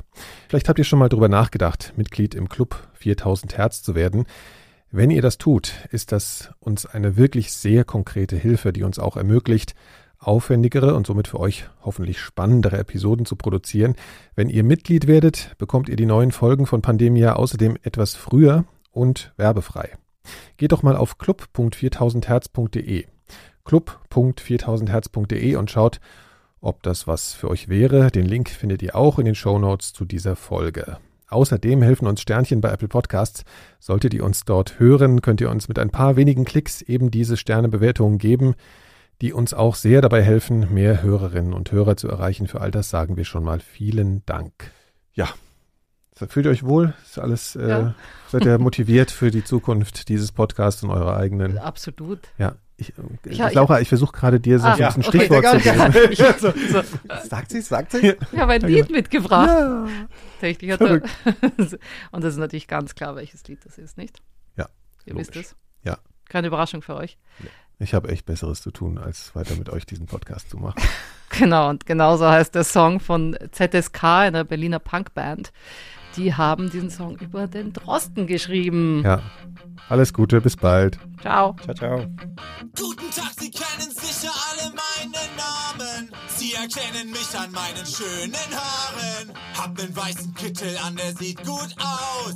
Haue für euch jeden Tag den Podcast raus. Schon wieder falsch zitiert bei Spiegel Online. Das muss jetzt alles in diesen Song Die Bild ruft an, fragt nach nem Interview. Ich lege auf, hab keine